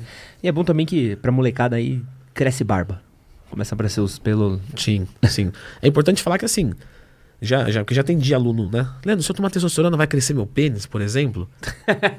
é, porque, mas porque é verdade. A testosterona faz crescer o pênis. Aham. Só que a gente tem um- um- uma lacuna na nossa vida, que a gente tem quimiorreceptores, Aham. e quando a testosterona chega ali, o pênis cresce. Só que depois esses quimiorreceptores fecha, some. Então você pode tomar, que não vai adiantar nada, depois que passou da idade. Se for durante a idade, sim. E tem que ter um acompanhamento médico muito específico. Assim como, por exemplo, o GH, né? GH é o hormônio do crescimento. Né? A gente sabe que o Messi tomou GH para poder crescer um pouco mais. Mas se eu tomar GH não vai adiantar nada, porque eu não tenho quimiorreceptor para isso. Eu não tenho onde eles se ligarem para essa finalidade. Que massa. Tem, cara, tem muita pergunta boa aqui que a galera mandou. É, vou separar algumas aqui que, que batem mais com a gente. Tem- É, só avisando aqui, ó, vou fazer uma coisa que eu vi o, o próprio Cariani falando no- numa live dele, que eu acho que faz todo sentido. Gente, podem mandar suas perguntas, podem mandar seus superchats, mas aqui não dá pra ser um consultório particular do Leandro, tá? Então a gente não vai fazer aqui. A galera mandou tudo que eles estão tomando, como eles tomam, o que, que você recomenda de. de- É que assim, às vezes o pessoal. é, não, não, é, não, são, não é culpa de vocês, tá? É só pra. Vamos falar sobre isso. Vocês escrevem às vezes assim: olha, eu tenho 1,70m, 60 quilos e tô tomando isso, isso, isso e treino três vezes por semana. Gente, como eu disse, por exemplo, uma anamnese minha é, tem 40 perguntas.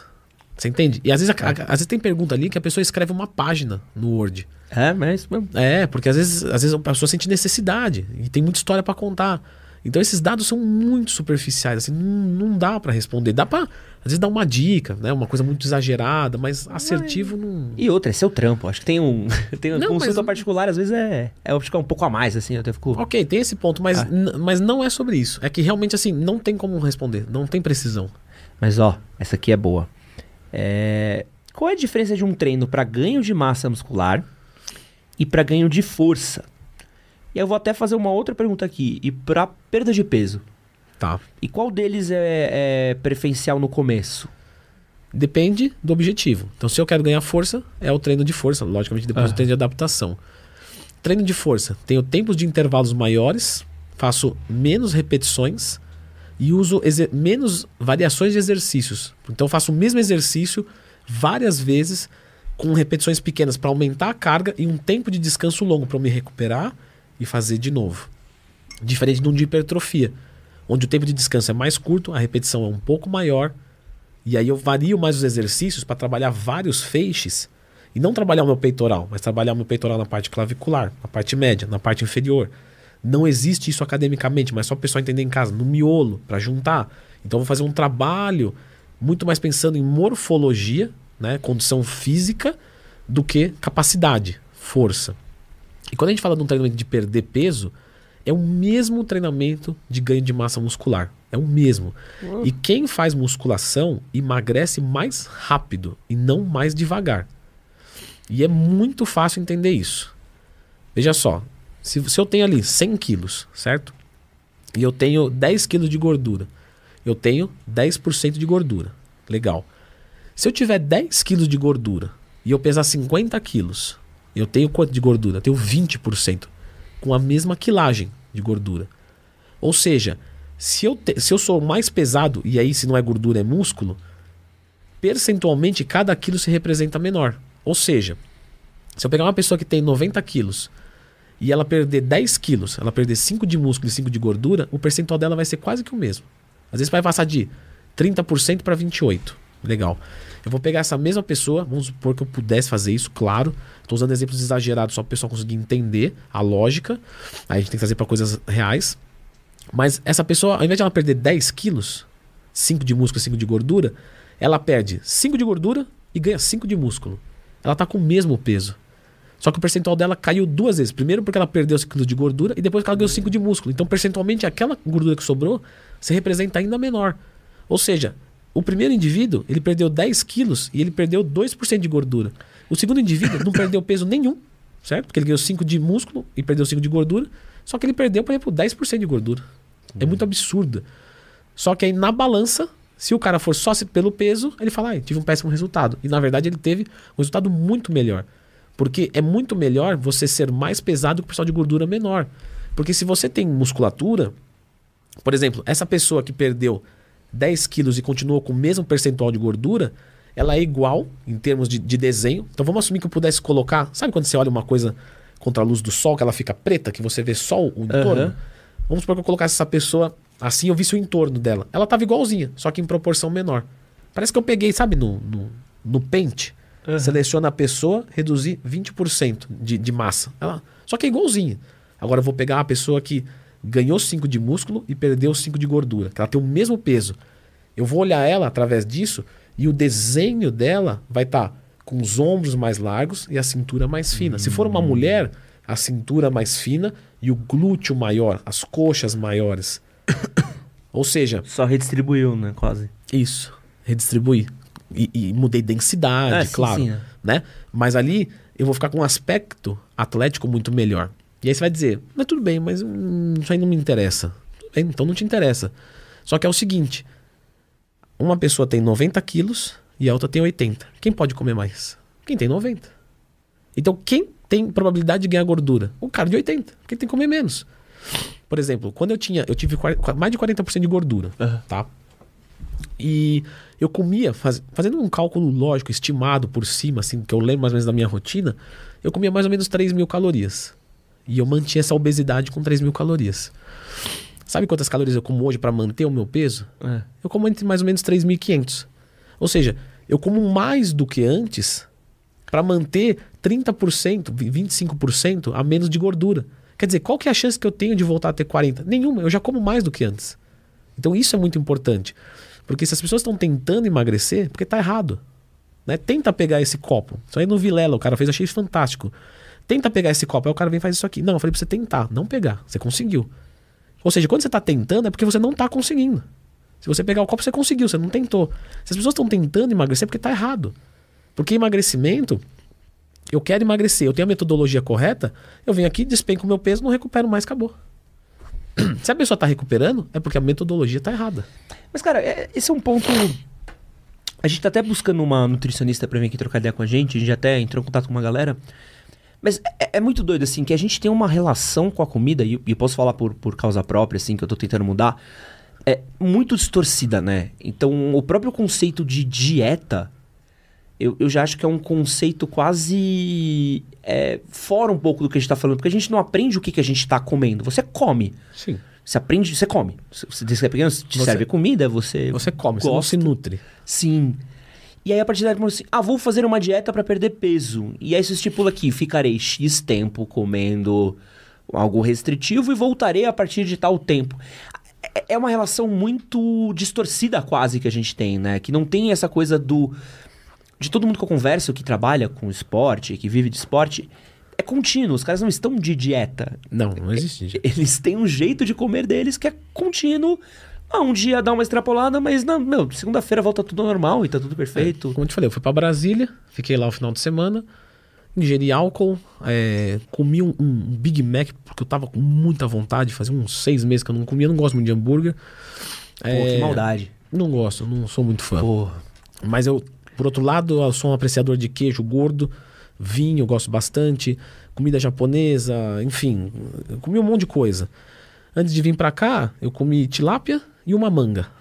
Mas não é que eu tô de dieta, não é que eu tô fazendo uma coisa exagerada porque o final de semana foi um pouco mais desregrado. Não, isso daí é o meu normal, eu tenho prazer nisso. Só que para construir prazer nisso, você tem que fazer às vezes sem prazer. Entende? Então assim, para você amar uma coisa, você tem que fazer ela sem amar, mas como se amasse. E aí o nosso corpo vai se adaptando a isso. E isso é muito difícil. Entendeu? Beber água, por exemplo.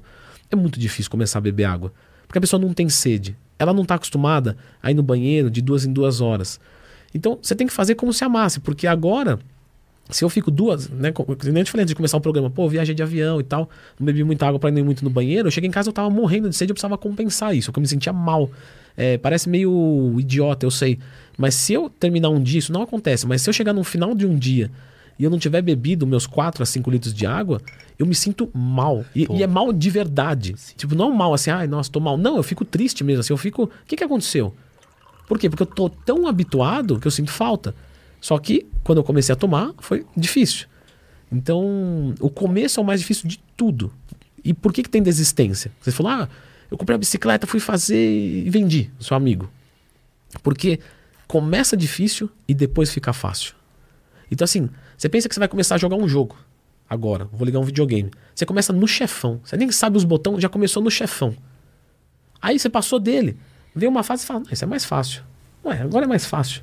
É mais fácil. Nossa, agora eu tô na primeira tela do jogo. Isso aqui eu passo de costa. Você entende? Quando você começa a treinar e fazer dieta, é a mesma coisa. Você começa no chefão. Você começa na pior tela possível, no- na pior condição possível. Por isso que as pessoas desistem.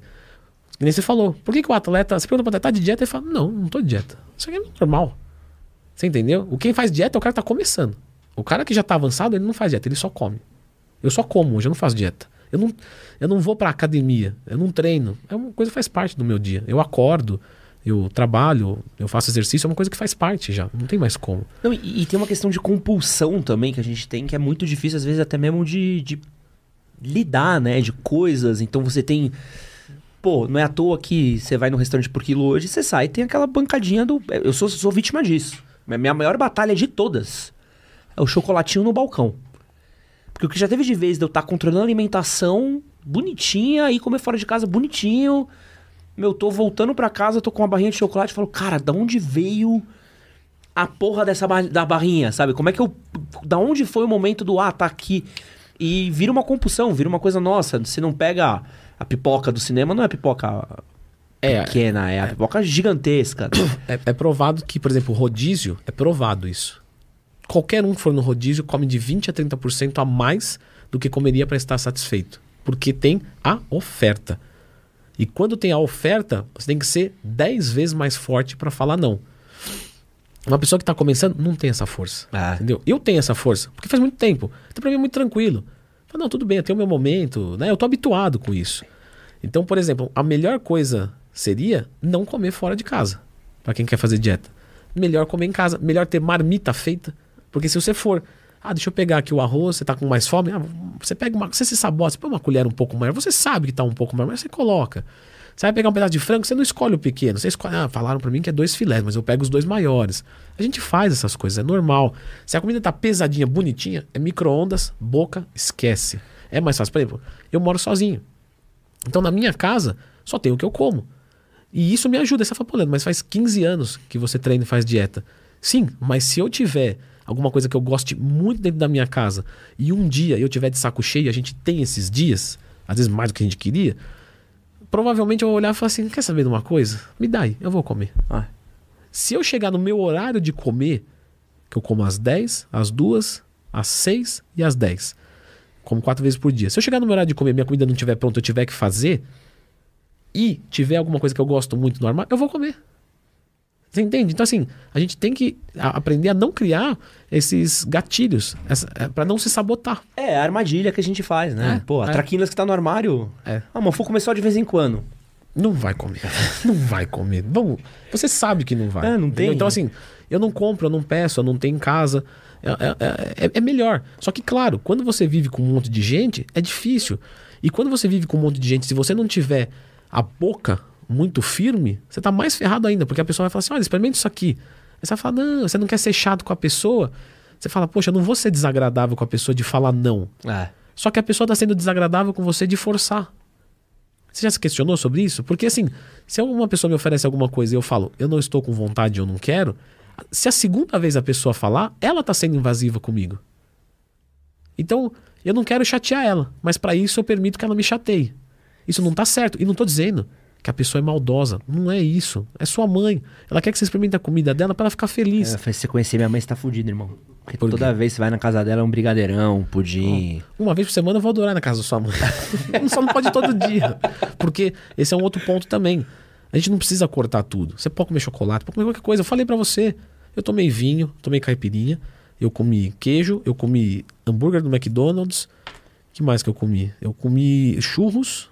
Quer dizer, e tá tranquilo. Só que eu não faço isso todo dia. Tem um comentário aqui maravilhoso. Quero mandar um beijo na boca do Wellington. Hum. Que ele mandou aqui, ó. Twin, o Ed consegue te ajudar a botar o shape no Floquinhos. Ele tá Ah. deixando o Tobias sinistro. Cadê? Quero mostrar aqui, ó. Esse aqui é o meu cachorro. Ai, que lindo. Eu sou apaixonado por cachorro. Tá um É um monstro. Esse cachorro aqui, irmão. Eu falo que meu, eu não sou bodybuilder, mas meu cachorro é, velho. Que O ele tem- é um cachorro muito forte, né? Meu, Tem- cachorro, meu cachorro tem ombro, velho. Você olha, meu, tem, tem, tem bíceps. Você olha pra ele, ele tem um É, gominho. o, o Floquinhos ele já, tem, ele já é esguio. Ele tem uma. Que raça que ele é? Tem raça? Não, ele é, ele é, ele é vira-lata, mas ele tem uma coisa meio de. Talvez de galgo, assim, uma Pode influência de galgo. Então ele é um cachorro velocista. Inclusive, isso é muito legal de falar. Porque a gente tem as genéticas na gente também, né? Ah, não vamos falar genética aqui, não. Não, vamos. não, não vamos, não. Não, vamos, não. não, fala aí, Gabriel. Não, a gente pode falar de genética aqui? A gente só tem que pedir pra você não me humilhar. Ah, por Eu já fui, já tô. Você tá ligado que eu tô rodando nos cortes de, de, de, de bodybuilding, né? Eu não vi não, mas... Porra, rodei umas, com umas 5, 6 páginas no Instagram e os caras me marcam, mano. E os caras gostam muito de mim, são muito carinhosos. vi. Porra, eu também errei. Fui, fui, fui, fui perguntar pro. fui perguntar pro Cariani. Falei, pro Cariani, se eu resolver aqui começar a treinar por cinco anos aqui, tal, comer bem, fazer exercício, blá, blá, blá, eu consigo chegar no shape de um fisiculturista? Cariani parou. olhou no. Mano, mas é que ele olhou pra mim. Tem gente que olha pra ele, olhou no fundo da minha alma, assim. É. Eu, eu vi o abismo, assim. Falou, ah, não, né? Sua genética é meio ruim, né? Tudo depois disso foi só constrangimento, assim. Foi, eu precisei de uns 15... Sabe que você apanha? Você precisa de uns 15 minutos pra você voltar pro... Não, mas, mas talvez ele. Por exemplo, hoje a gente tem no, no, no fisiculturismo algumas categorias bem mais tranquilas, assim, do ponto de vista. Pô, mas café com leite é foda, né, Gabriel? Você pode... Não, mas, campeão, eu não sei. Mas que é, hoje o fisiculturismo tá até. Isso foi bem legal, assim, que ajudou na expansão, né? Criou-se categorias que você não precisa ser extremamente forte. Tem categorias que priorizam outras coisas. De repente, uma linha mais estética, alguma coisa. Então, é, que nem eu disse, talvez você não ia viver disso profissionalmente. Porque realmente, a genética boa a gente vê muito assim. Não necessariamente, mas a gente olha e fala, esse cara tem genética boa. E quem não tem, às vezes fica batendo e não vai. Mas vamos entrar nesse ponto, assim. Porque, por exemplo, eu... Eu tenho amigos da corrida. E, e é muito louco, assim. Você fala com, com o Ademir, que é um puta cara que a gente vê conversas incríveis. Quero muito trazer ele aqui um dia, aliás. Ele fala que ele tem uns moleques que ele olha. Fala assim, mano, esse moleque tem corpo de corredor sem correr. É então ele isso. sabe que se ele pegar um. É o Floquinhos. Entendeu? Não adianta eu pegar o Floquinhos e querer deixar ele fisiculturista pra bater no Buterrier. Você entendeu? O seu cachorro tem um potencial de ganho de massa muscular muito maior. Só que o meu vai ser mais rápido. Ah. Então eu vou, eu vou. Será que é melhor eu passar a vida inteira tentando deixar o Floquinhos fisiculturista frustrado? Ou é melhor eu colocar onde ele se encaixa? É melhor eu plantar um cacto, né, no Nordeste ou lá no Polo Norte? Você entende que é, o, o local que está sendo ali- ali aplicado, a especificidade, se você quer performance, quer viver daquilo, tem que combinar com o teu DNA. Não adianta pegar um cara baixo para jogar basquete. Não vai adiantar. Só que no fisiculturismo o pessoal fica chateado, né? Você fica chateado. Você Não, eu "Pô, não quero tem-" ser fisiculturista, É. só não queria ser zoado em todas as páginas de maromba da internet. Mas às vezes você vê, né? Eu já tive aluno que falou: Olha, o que, que você acha de, de, de eu competir no fisiculturismo? Eu falei, cara, você não tem genética pra isso na minha avaliação. E, e cale minha boca. E cale minha boca. Se, se, se você puder, eu vou adorar. Mas na minha concepção, porque a gente tinha uma intimidade, você não, você não tem uma genética boa pra isso. Então quer dizer. Mas isso não quer dizer que você é uma pessoa ruim, entendeu? Você é bom em alguma coisa. Ah, eu não sou bom em nada. Não, você só não é bom em saber o que você é bom. Mas todo mundo é bom em alguma coisa. Se não é nada físico, então é intelectual, então, sei lá, você é matemático. A gente precisa de matemático, precisa de fisiculturista. Tudo bem. Agora, o que, é, o que às vezes é meio triste, a gente vê pessoas que estão brigando com a genética, sabe? E, e- e tomando quilos de hormônios que vai fazer mal e a pessoa não vai dar em nada. Você entendeu? Não vai dar em nada. É igual, exemplo, eu querer jogar bola. É uma coisa que eu não construí desde criança. Não tenho, a minha densidade mineral óssea é maior. Eu, eu, eu sou, eu tenho mais tendência a ser mais pesado. Isso vai me atrapalhar. Eu sou mais largo, então eu corto menos o ar. Eu não vou ser um velocista. Entendeu? Eu vou- se eu fosse para ser um atleta, eu ser um atleta de força. Você no rugby, assim. hein? No rugby. Entende? Agora, não adianta. A mesma coisa de pegar o Floquinhos e querer que ele seja um levantador de peso. Ele não vai ser, ele vai ser um velocista, ele é um cachorro velocista. E aí a gente tem vários animais. Por exemplo, o urso, ele tem uma característica de endomorfia. Então ele acumula gordura bastante, ele consegue ficar muito tempo sem comer, ele tem muita força física. Aí você vai pegar, por exemplo, é, não sei, um cavalo. O cavalo é um velocista. Você vê, as pernas dele são finas, É. ele é estreito para cortar o ar. Então não adianta um urso querer correr com um cavalo, não adianta o cavalo querer ter a força do urso. Não vai adiantar. Caramba. Entende? A, a, a, eu- é, você falou assim, não vai me humilhar. Mas eu lembro que tinha. Mas já te humilhando, né? Mas tinha um, não, é que tinha um quadro, mas eu tô junto nessa coisas. Eu tinha um quadro que era bem legal, que tinha as genéticas, né? Endomorfo, que não é bem genética, é somatotipo, mas bom, foda-se. É, Aqui tá, não estamos numa, num âmbito acadêmico, né? Então, endomorfo, mesomorfo e ectomorfo. O ectomorfo, ele é uma pessoa que ela é mais magra, tem tendência à magreza, é, ela é mais estreita. E, por exemplo, o ectomorfo, provavelmente ele tem dificuldade de ganhar músculo na perna. Aham. Porque ele não é para ser largo, porque ele tem que romper o ar. Então ele tem normalmente dificuldade para ganhar perna, ele é um cara estreito, ele é um cara difícil de ganhar músculo. A densidade mineral óssea, o osso dele é mais leve. Por quê? Porque ele é para correr. Só que a gente quer meter músculo ali, tudo bem, só que vai ser difícil. Pô, lembra o Ronaldo, cara? Como ele saiu do Brasil e como é que ele ficou lá fora? E a quantidade de Tem uma- problema que ele teve?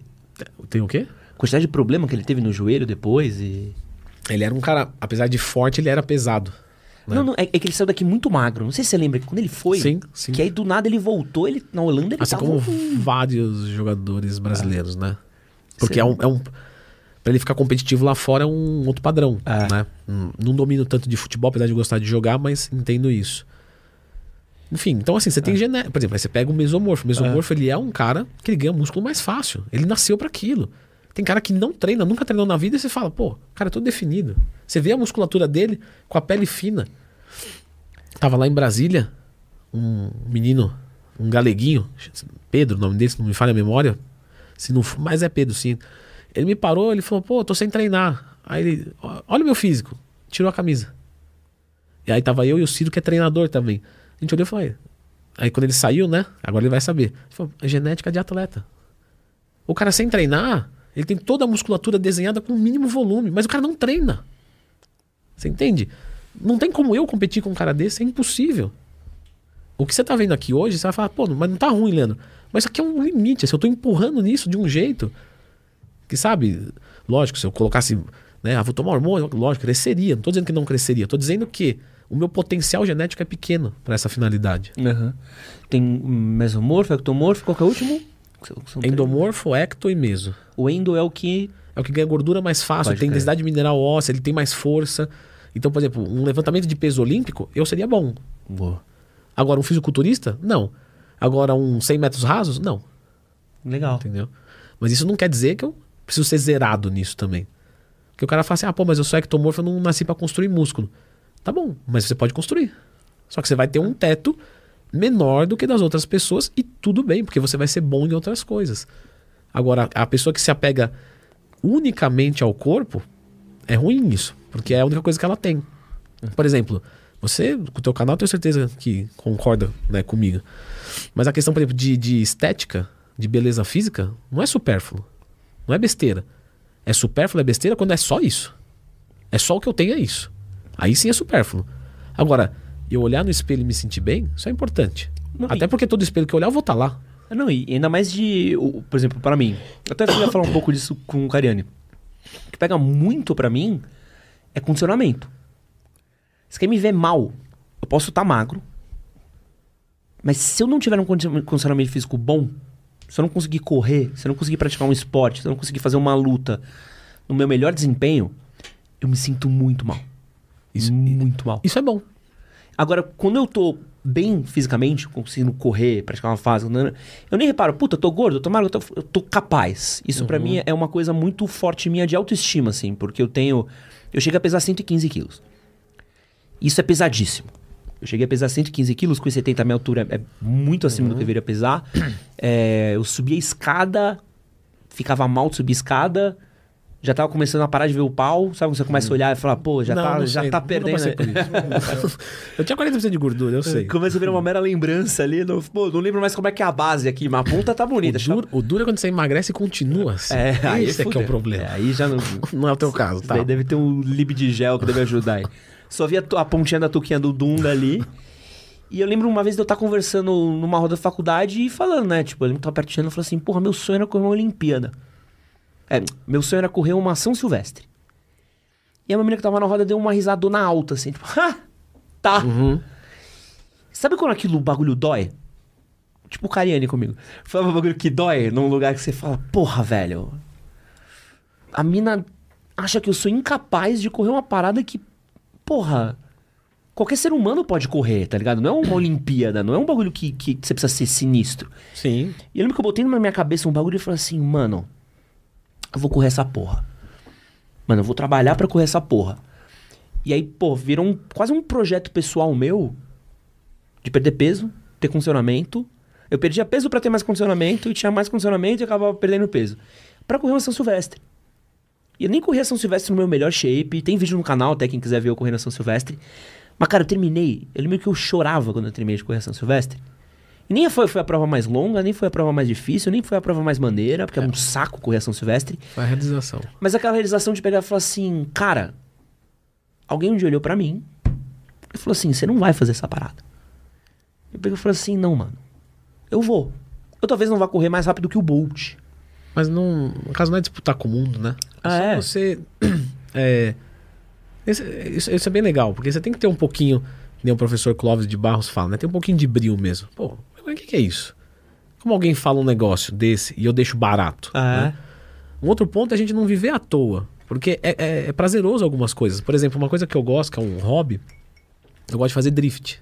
Porra, é mesmo? É, e aí eu comecei a fazer aula porque falaram pra mim que era muito difícil e falou: Meu, isso daí é embaçado. Eu falei: Então, então eu quero. Entendeu? E hoje eu, eu, eu não sou piloto, nem tenho pretensão de ser, né? Mas eu consigo hoje escorregar um carro e emendar uma na outra e você fala: Pô, é legal. Pô, é, le- é a capacidade de você poder fazer um bagulho que não é acordar às nove da manhã e dormir, vou sair do trabalho seis da tarde, pegar metrô, trem e morrer medíocre, Mas, mas as né? pessoas, é, mas as pessoas projetam às vezes coisas. Às vezes ela até transferiu um sentimento que ela não consegue pra você. É.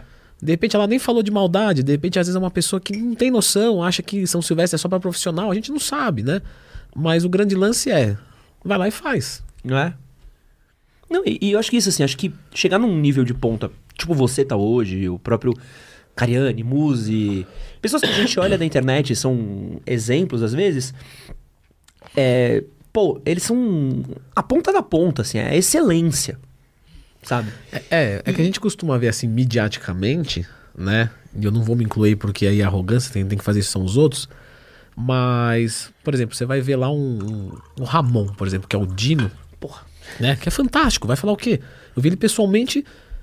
Você tem vontade de, de- de desistir de viver. Você fala, não vou mais treinar, porque parece que eu já não treino. Né? Um cara que, que, em termos físicos, é um absurdo, né? É, em termos é, de simpatia também, porque ele é um queridíssimo. Mas é de novo aquilo que eu falei. Ele é muito bom naquilo. Talvez ele seja, sabe, um dos melhores do mundo, se não for o melhor, e se não for, tem muita chance de ser. E aí isso é midiático. E aí você entra lá e aí você vê um outro cara que é midiaticamente, um, sei lá, muito inteligente. Aí você vê um outro que é muito rico. Aí você vê um outro que pilota muito bem. E aí você olha para vocês e fala, nossa, só eu que. Só que quantas pessoas não estão lá, né? A gente tá falando aqui de aberrações, de exceções, de coisas, de pontos fora da, da curva. E é numa coisa. Isso é muito importante falar. Às vezes o pessoal fala assim, Leandro, nossa, já escutei elogios assim, você é demais, você. Sim, no que você vê. É muito fácil eu vir aqui ter duas horas para falar de uma coisa que faz 15 anos que eu respiro. Agora, quando eu sair daqui e eu for, sei lá, na, na padaria, sabe? Qual que é o cara bom ali naquele momento? É o padeiro, porque ele sabe fazer pão. Eu não sei nada daquilo ali, eu olho para aquilo ali, e se me der a farinha e, sabe, eu vou ficar espirrando o dia inteiro, não, não vai sair um pão. Então cada um é bom numa coisa. E, e, o que vocês estão vendo aqui foi a única coisa que deu mais ou menos certo. O resto, eu costumo falar assim, nossa, você deu certo aqui, né? Tal. Não, eu dei errado no resto. você entendeu?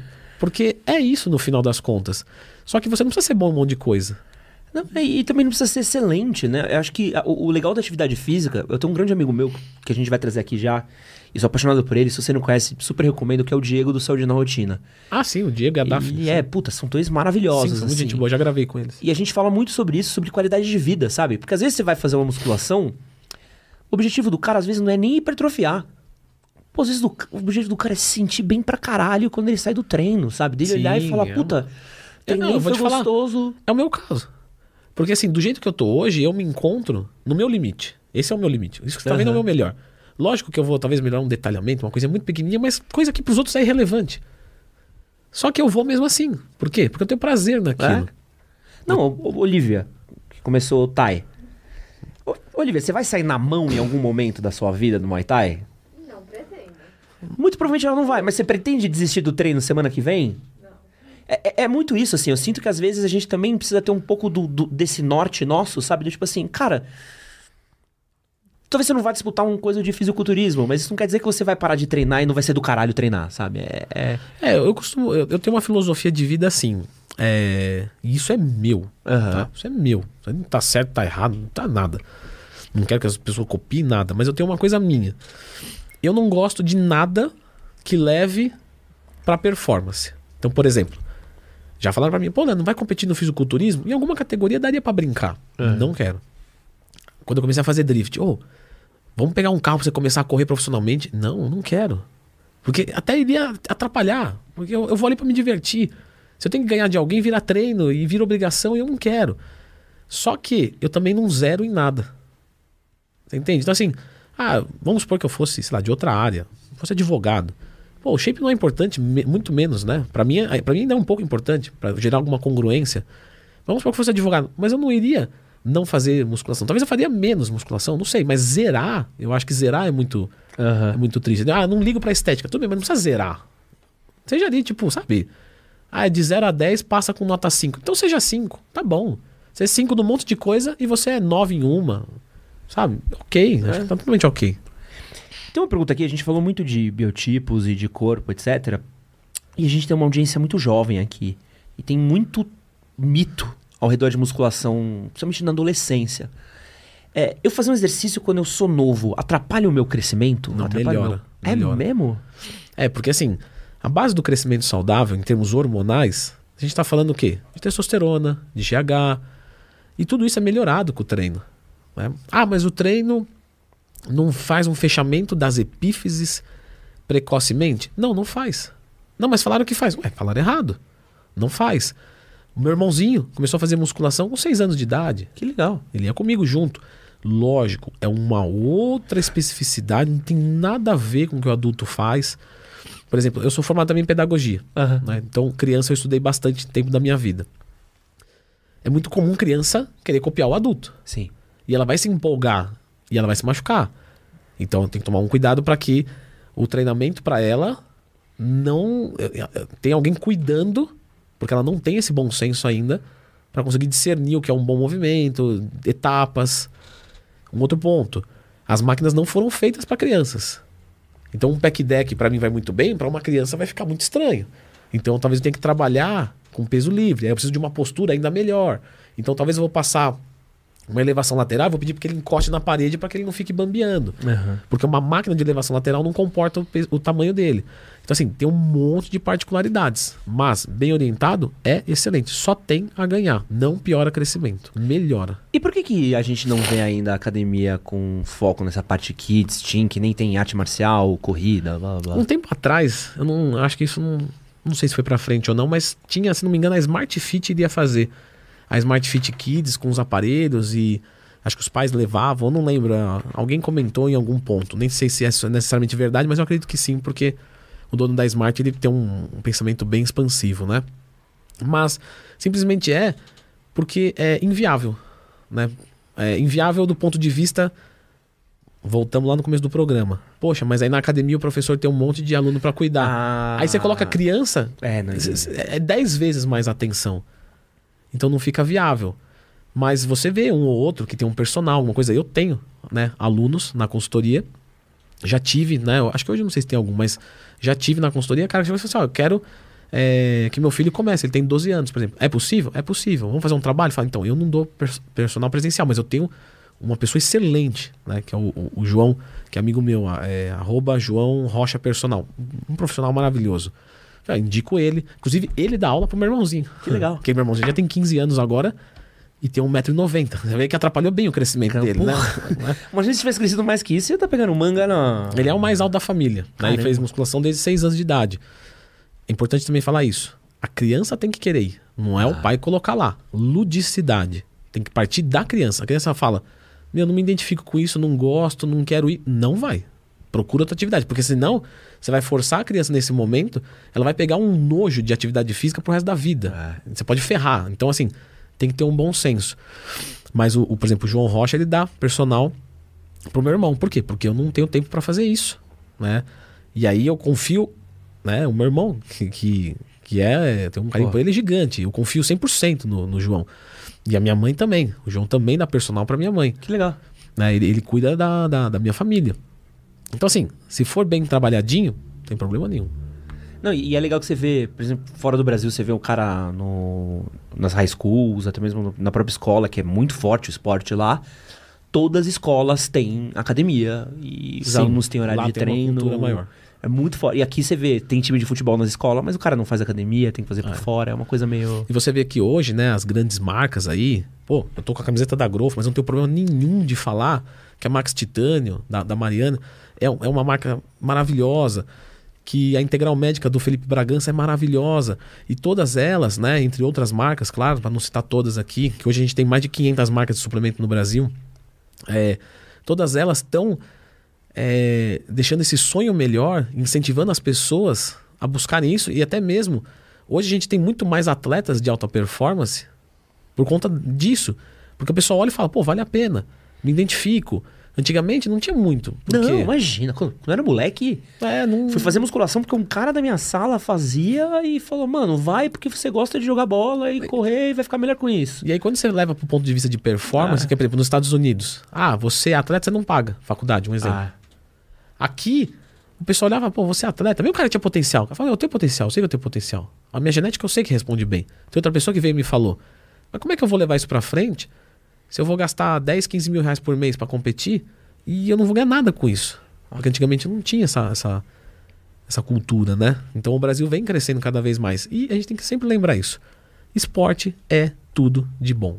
Altíssima performance, a gente tem um monte de coisa que a gente pode colocar aqui como problema. Mas esporte é saúde. Né? E qualquer esporte é saúde. Então procura um que gosta, musculação, sei lá, qualquer coisa, mas só não fica sem nada porque o nosso corpo precisa disso, sabe? Não é uma questão de, de ah, porque você é profissional da educação física, então você vai falar para os outros mexerem. Não, não é isso. Nosso corpo tem necessidades. Você não precisa ir no banheiro fazer cocô, você não precisa comer, então você precisa se movimentar. Não precisa ser musculação, né? Eu sou, eu sou só da musculação. Vai fazer qualquer coisa, vai dançar salão, sei lá. Mas cuida do corpo, né? Eu falei, não zerem nada. Acho que isso até é pertinente pro teu canal. Porque você fala um monte de coisa, né? Você fala, por exemplo, de moda, de, sei lá, de, de físico, de, de conversa. E o cara que. Ah, você é a soma de todos os seus fatores, né, velho? Não tem. É isso. O que, que adianta o cara estar super bem vestido e ser um idiota? Ah, De que, que adianta o cara ser um puta cara legal, mas é muito mal cuidado? não pode zerar em nada, né? Ao longo do nosso papo aqui, uma coisa muito curiosa que eu reparei é que a gente falou de muitos temas muito legais. Você falou ah, muito de biomecânica do nosso corpo, é, fisiologia, como funciona cada parte, química. A parte da química me perdeu um pouco. Confesso que eu fiquei uns Não, cinco mas minutinhos é... aí. Mas assim, é só pra entender, não precisa decorar. Sim, sim. Você que tá em casa, não precisa decorar nada. de- Inclusive, nem perca seu tempo com isso aí. Eu fiquei uns cinco minutinhos ali, tô tomando uma surra de química ao vivo aqui. É... Até mesmo parte de física, matemática, tu fez uma conta aí rápida que eu precisei também. Falei, cara, como é que É, matemática, eu vou te falar, eu sempre gostei muito de matemática. Eu queria ser matemático, na verdade. Que legal, velho. Aí, só que aí na hora eu, eu fui procurar professor, aí, enfim, aí eu quis ser professor de língua portuguesa e acabei caindo na educação física. E a gente tem visto uma geração que eu falo que é até um pouco mais recente, de pessoas que estão falando de bem-estar do corpo, fisiculturismo, e elas acabam mostrando esse outro lado de tipo, pô, cara, tu precisa entender isso, tu precisa entender aquilo, olha como a gente manja disso. E a gente vem de uma sociedade que tem aquele estereótipo do maromba é burro, né? Ah. O marombeiro é burro, o maromba só puxa ferro, né? Como é que você vê esse estereótipo? Como é que você vê essa construção que a gente tem visto agora? Ó, isso, sei lá, de 10, 20, ca- a cada ano que passa, na verdade, isso vai se desconstruindo cada vez mais, né? Não vivi, mas conversei já com muita gente que viveu na década de 80, 70, 90, e era uma coisa absurda, era um preconceito gigantesco, né? Hoje, eu vou te falar que eu tô começando a ver meio que o contrário. Pode ser porque eu vivo numa bolha? Beleza, sempre pode, né? Mas hoje eu vejo meio que o contrário, do ponto de as pessoas que são que, que fazem um trabalho e conseguem ter o físico que elas querem, não é musculoso, é o que você se identifica. Você entende? Por exemplo, eu não me identifico com um fisiculturista de 120 quilos. E tudo bem. Mas eu, mas eu também não me identifico com um cara de 60 quilos, com um shape magrinho de corredor, modelo de cueca. Mas cada um se identifica de uma maneira. E a pessoa que tá com o físico, que ela tá se identificando e tá feliz com isso, eu tô vendo que não é mais burro. É, é pelo contrário. É um cara que tem um atributo a mais. Porque é um cara que batalhou para uma forma física que ele gostaria e conseguiu. E se ele replicar essa mesma metodologia em outras coisas, ele vai ter sucesso em outras áreas. Não quer dizer que ele vai ser o melhor do mundo. Mas ele vai conseguir. Se ele tem disciplina para comer e para treinar e para dormir, então se ele tem disciplina também aplicar essa mesma metodologia para trabalhar, ou num relacionamento, porque relacionamento é ativo, só acha que é passivo. Mas é você estar ali interessado na pessoa e você faz alguma coisa para agradar e você quando briga, senta, conversa, é uma coisa ativa. Então esses atributos parecem que eu acho que hoje o pessoal já olha diferente. Como, como disse, posso estar vendo uma bolha, claro, mas o pessoal olha e fala assim, pô, legal, por exemplo, Paulo Musi. Você fala, pô, o cara é fortão, tudo. Mas ele aplicou essa mesma metodologia de construção de músculo para fazer medicina. Ah, pô, cara, eu tava vendo. No relacionamento dele com a Roberta. Não, eles citaram a gente numa live deles no Ironberg. Tinha três horas de episódio. Eu, pô, falaram, ah, citaram você no Ironberg. Eu pô, quero ver. Legal. Três horas de episódio. Foi o que Eles tava cit- o Musi, o Balestrinho e É, o Renato, né? Eles citaram, Sexta-feira 13 esse. na- é, Eu vi. citaram na Sim. 2 horas e 58. Assisti 3 horas de Ironberg. e eu, eu nunca tinha parado pra ouvir. Tipo, eu tinha visto vídeos individuais, cortes, Uhum. pedaços, nunca tinha parado pra ouvir. Cara, chegou uma hora que eu tava ali hipnotizado pelo Muzi explicando por que, que as pessoas têm infarto de manhã e não à noite. Eu falo, mano, olha o tamanho desse filho da puta me dando uma aula de, de fisiologia que, pô, eu tenho uma madrasta médica, tenho uma irmã médica e ninguém nunca me ensinou isso do jeito desse cara. E que foda, sabe? Você vê isso assim. Eu vou te falar, eu tenho, eu tenho duas pessoas que eu sou muito fã na Maroma. Na verdade, assim, são as duas pessoas que eu sou mais fã. Não quer dizer que eu não gosto do resto. Eu já falei isso publicamente, tranquilamente. A primeira pessoa é o Fernando Sardinha, Sim. certo? Aliás, precisamos. É que não é daqui, né? É difícil ele tá Ribeirão? aqui. Não, de vez em quando ele tá aqui. Ah, não? Sardinha, viria acho que numa boa. Uma pessoa maravilhosa, gente boa pra caramba. Se convidar, ele vem. Sardinha e o Paulo Musa. São as pessoas que eu. Mais, de novo, não é que eu não gosto do resto, eu gosto de todo mundo. Eu, eu consumo conteúdo maromba pra caramba. Eu assisto demais o conteúdo maromba. Mas, você, mas Leandro, você gera conteúdo? Sim, mas eu consumo porque eu gosto. Aham.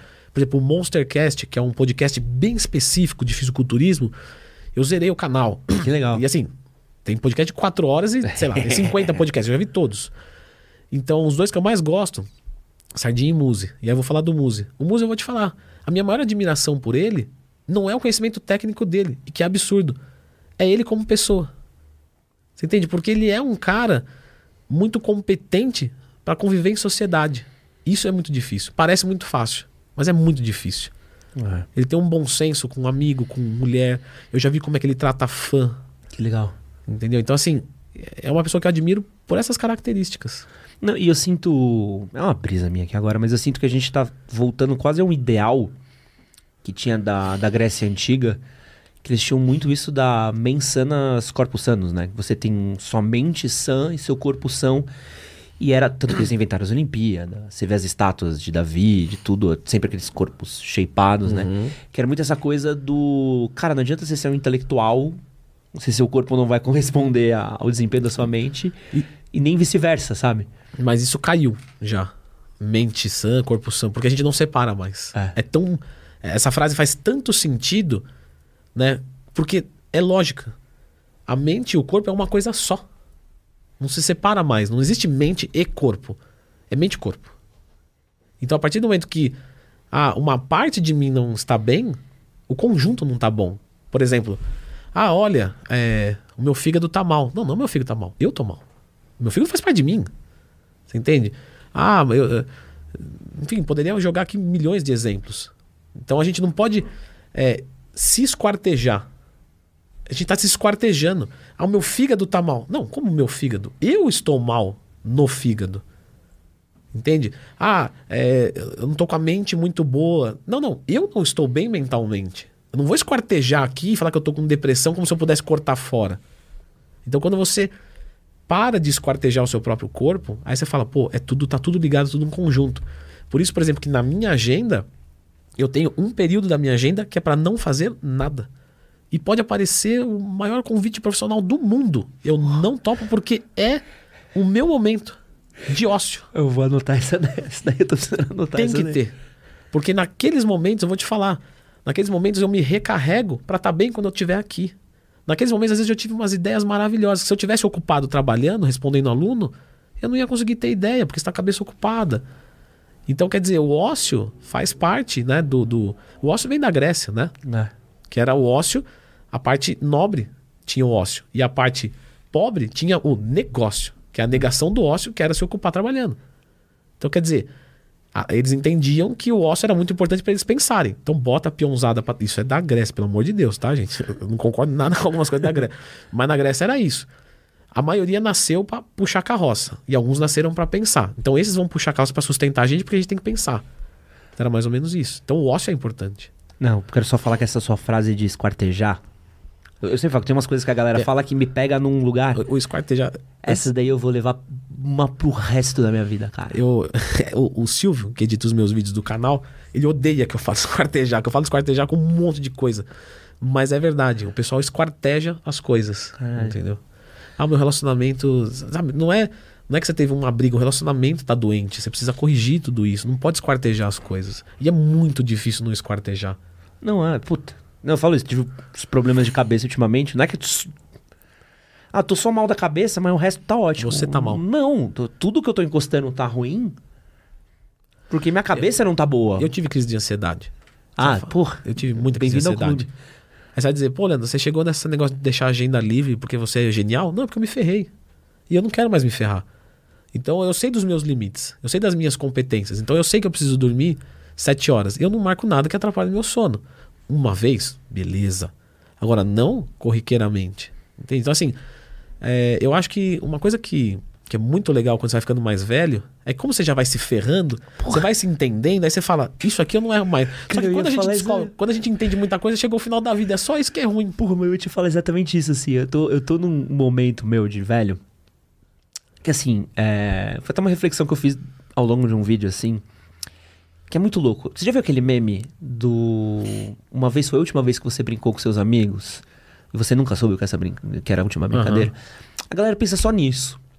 Mas as pessoas não lembram que uma vez vai ser a última vez que você vai jogar bola com 100% das suas capacidades sem o seu joelho doer. Uma vez vai ser a última vez que você aprendeu algo novo do zero e dominou aquilo sem você sofrer. Ou uma disciplina nova, ou uma coisa nova, porque o nosso corpo ele vai sofrer no processo da idade. Tem coisas que a gente vai perdendo um pouco de limitação, de, de coisas que a gente consegue até exercitar, mas não numa.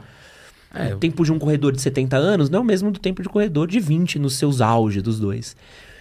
E isso vai, conforme eu fui ficando mais velho, eu fui tendo um pouco mais de valor de entender o quanto é importante a gente aproveitar agora o amor, relacionamento com pessoas, tempo com a família, é, físico também, do pô, pô, voltei a treinar pra caralho agora, porque eu passei dois anos parado na pandemia, tive um puta machucado, e eu tô com 35 anos. E se eu não voltar a treinar agora, se eu for treinar voltar com 40, 45, não vai demorar pra caralho pro meu corpo se adaptar. Vai demorar e esses cinco anos que você perdeu, eles estão perdidos pra sempre. É. Porque o que aconteceu nesses cinco anos, você nunca mais vai recuperar. Porque esses cinco poderia ter, sei lá, te aumentado três anos de vida, um exemplo. Esses três anos você perdeu. Mesmo que você comece a treinar dali pra frente, você vai frear é. o teu envelhecimento não saudável. E aos 20 anos, eu falaria, não, volto a treinar daqui a um ano, daqui dois anos. Acho que você ficar mais velho, você ganha um pouco mais do, de, de apreciação com parar de se ferrar, que é muito importante, e de curtir o agora, sabe? Porque. Então eu, eu, eu, eu me sinto assim, nesse ponto. eu- na verdade, assim, eu me acho uma pessoa de muita sorte. né? Eu não falei isso no podcast, mas eu me acho sor- sortudo pra caramba. Porque, sei lá, as, as coisas aconteceram comigo assim de um jeito que eu acho com muita sorte. Aí eu não vou falar que é habilidade, pra mim foi muita sorte. Porque eu acho que tem coisa que eu não mereço, tem coisa que não era pra ter acontecido e aconteceu. Tudo certo. Mas é, uma coisa que eu tenho essa, né, essa convicção é que eu, eu né, que eu tenho sorte é que eu percebi em tempo hábil, que eu tenho 32 anos, que no momento que a gente tem mais energia, é o momento da gente curtir todas as coisas. E a partir do momento que você setoriza uma coisa e, e quer ficar só nela, você abre mão das outras. Eu tenho um amigo meu que é muito meu amigo, eu não vou identificar ele, porque não interessa. E ele falou pra mim brincando, porque ele já é rico, muito, muito, muito rico, financeiramente falando. E ele falou assim pra mim: Ah, professor, tá, tá de boa aí, professor? Eu falei, beleza. Aí ele falou: Vamos ver quem junta um milhão na conta primeiro. Ele já tem muito mais, assim, era só uma brincadeira. Aí eu peguei e falei pra ele assim, e eu fiz uma crítica porque ele é meu amigo. Então, então eu vou falar o que eu acredito, né? E ele sabe disso, que é pro melhor dele. Eu falei: Vamos ver quem gasta um milhão primeiro? Você entendeu? Porque juntar, se você juntar um milhão, quem ficou rico foi o banco. Se eu gastar esse um milhão, quem vai ser rico vai ser eu. Porque eu vou viajar, vou ter experiência, vou sair pra jantar com a minha namorada, com a minha mãe, sei lá. E ele entendeu. Sabe? Não mudou. Mas entendeu o que eu quis dizer. Eu quis dizer assim, eu não quero juntar dinheiro. Eu, quero gastar. É que o problema é que tem que ganhar antes. Mas se não precisasse ganhar. Não... Então, a partir disso, eu te falei, eu tenho horário livre, eu tenho horário pra cuidar, para ficar com a minha família, eu- sabe? Não é horário assim semanalmente necessariamente, mas sabe, você fala, pô, tem aquele diazinho ali. Ah, é. Ah, não, mas apareceu uma viagem de um podcast, não vai dar, deixa pra próxima semana. Entendeu? É, é, é, é a gente falar não, e quando a gente fala não e vê que não acontece nada, isso é muito bom. Porque às vezes você fala, nossa, vou perder a oportunidade. Você fala, não, não vai dar. E você vê que não acontece nada. E se, e se, a- se, sei lá, se você perdeu uma oportunidade, é porque não era uma oportunidade. Porque pensa, uma empresa quer patrocinar você, legal. Aí você fala, ó, não posso hoje, posso amanhã. Ah, perdeu? Então, não queria. Ah, Entendeu? Não tô falando de jogar pra seis meses, tô falando de jogar pra semana que vem. não. Ah. Então, quando você fala não e vê que nada acontece, ou que coisas boas acontecem, você se sente muito seguro. Por exemplo, o que eu te falei lá. Ah, vem alguém e fala, não, mas experimenta um pedaço do pastel. E a pessoa fica meio assim, fala. Aí a pessoa fala o primeiro não. Ó, não, sabe por quê? Porque eu tô fazendo uma dieta e é muito importante pra mim esse resultado. A pessoa, ah, tá, legal. Eu falo, nossa, não aconteceu nada. Minha mãe não ficou chateada, ela me entendeu, tá tudo certo. A minha não entende. Se você explicar direitinho, ela vai entender. Se não entender na primeira, entende na segunda. Se não entender, entende na décima. Isso é mãe. né? Não dá pra mudar muita coisa. Mas se você conversar direitinho, é, a pessoa entende sim. A pessoa entende. E se ela não entender, tá tudo bem também. É. Ah, ela não entendeu. Tá certo. Então eu não vou deixar ela ser invasiva. Porque mãe pode ser invasiva. Não quer dizer que você vai perder o amor por ela. Mas ela pode ser invasiva. Ela pode ser inconveniente. Na verdade, isso provavelmente é da mãe. Pô, minha mãe toda vez que vem aqui, esse sábado ela vem cuidar do cachorro. Ela traz um pote de um doce de leite. Não um importa o que você pote, fale. Uma puta, um balde de doce de leite que dá pra gente lavar a garagem com o pote de doce de leite que ela traz. Eu falo, mãe, não traz doce de leite. Minha casa não tem doce, mãe. Você sabe que eu tenho problema com doce. Não traz. Ela, mas meu amigo é de- veio de Minas. Lembrei de você. Falou, pô, lembra de mim? E não traz, é isso. Lembra de mim e nega. Aí você dá pro seu vizinho. Ah, não, é o que eu um faço. doce de leite, lógico. né? Ou pode dar outras coisas. Quem quiser dar pro vizinho, pode dar. Tá Sim, se for, se tiver afinidade, tá certo. Sexo, quando é combinado, é tudo bem. É, então, assim, é, de novo, se a pessoa te desrespeitar, não quer dizer que ela não te ama, que ela te respeitou. Mas você tem a chance de, de se respeitar. Fala, não, tudo bem então, mãe, deixa aí. Aí você pega, dá lá pra alguém lá e tá tudo certo. Não vai ficar brigando também, senão é muito desgastante. Lê, você falou de tempo de horário. Quero agradecer demais você ter emprestado pra gente um pouco do seu Oh, tempo. Foi um- prazer, uma foi- aula. Nós não- Prazer você- gigante Nem emprestei, conhecer te você. dividi o tempo, foi muito bom. É, quem quiser conhecer mais do seu trabalho, te encontra onde? Leandro Twin, é, YouTube, Instagram, Facebook ninguém usa mais, mas tá lá replicando as, as coisas que eu posto nas outras mídias. Aí o meu irmãozinho hoje me ajuda, eu tenho o TikTok, eu tenho o Kawaii, eu tenho um monte de coisa, É isso. Twitter, mas é ele que posta tudo, né? Ele pega os conteúdos que tem ali no Instagram, por exemplo, e joga lá e alimenta, então ele que cuida. Mas onde eu tô ativamente, assim, né, cabeça mesmo é Instagram e YouTube, Leandro Twin. Aí eu sempre falo, pessoal, tiver qualquer dúvida, às vezes teve pergunta aí, não foi respondida, às vezes ficou com dúvida, quero começar a treinar, qual o melhor exercício de peito, sei lá, qualquer coisa, Leandro Twin mais tema. Boa. vou Que é de graça. Vou adotar essa daí também. É bom. Agradecer a todos vocês que acompanharam a gente aqui. Uma boa noite. Temos podcast terça-feira amanhã, João Melo pra falar de relacionamento. Quarta-feira acabou o amor, porque a gente tem o Di Lopes pra dar conselhos Ah, sentimentais. Eu adoro ele, cara. Eu adoro muito ele. Já fui no show A dele. gente tá se preparando emocionalmente pra isso. Uma boa noite pra todos vocês. Valeu. Tchau, tchau.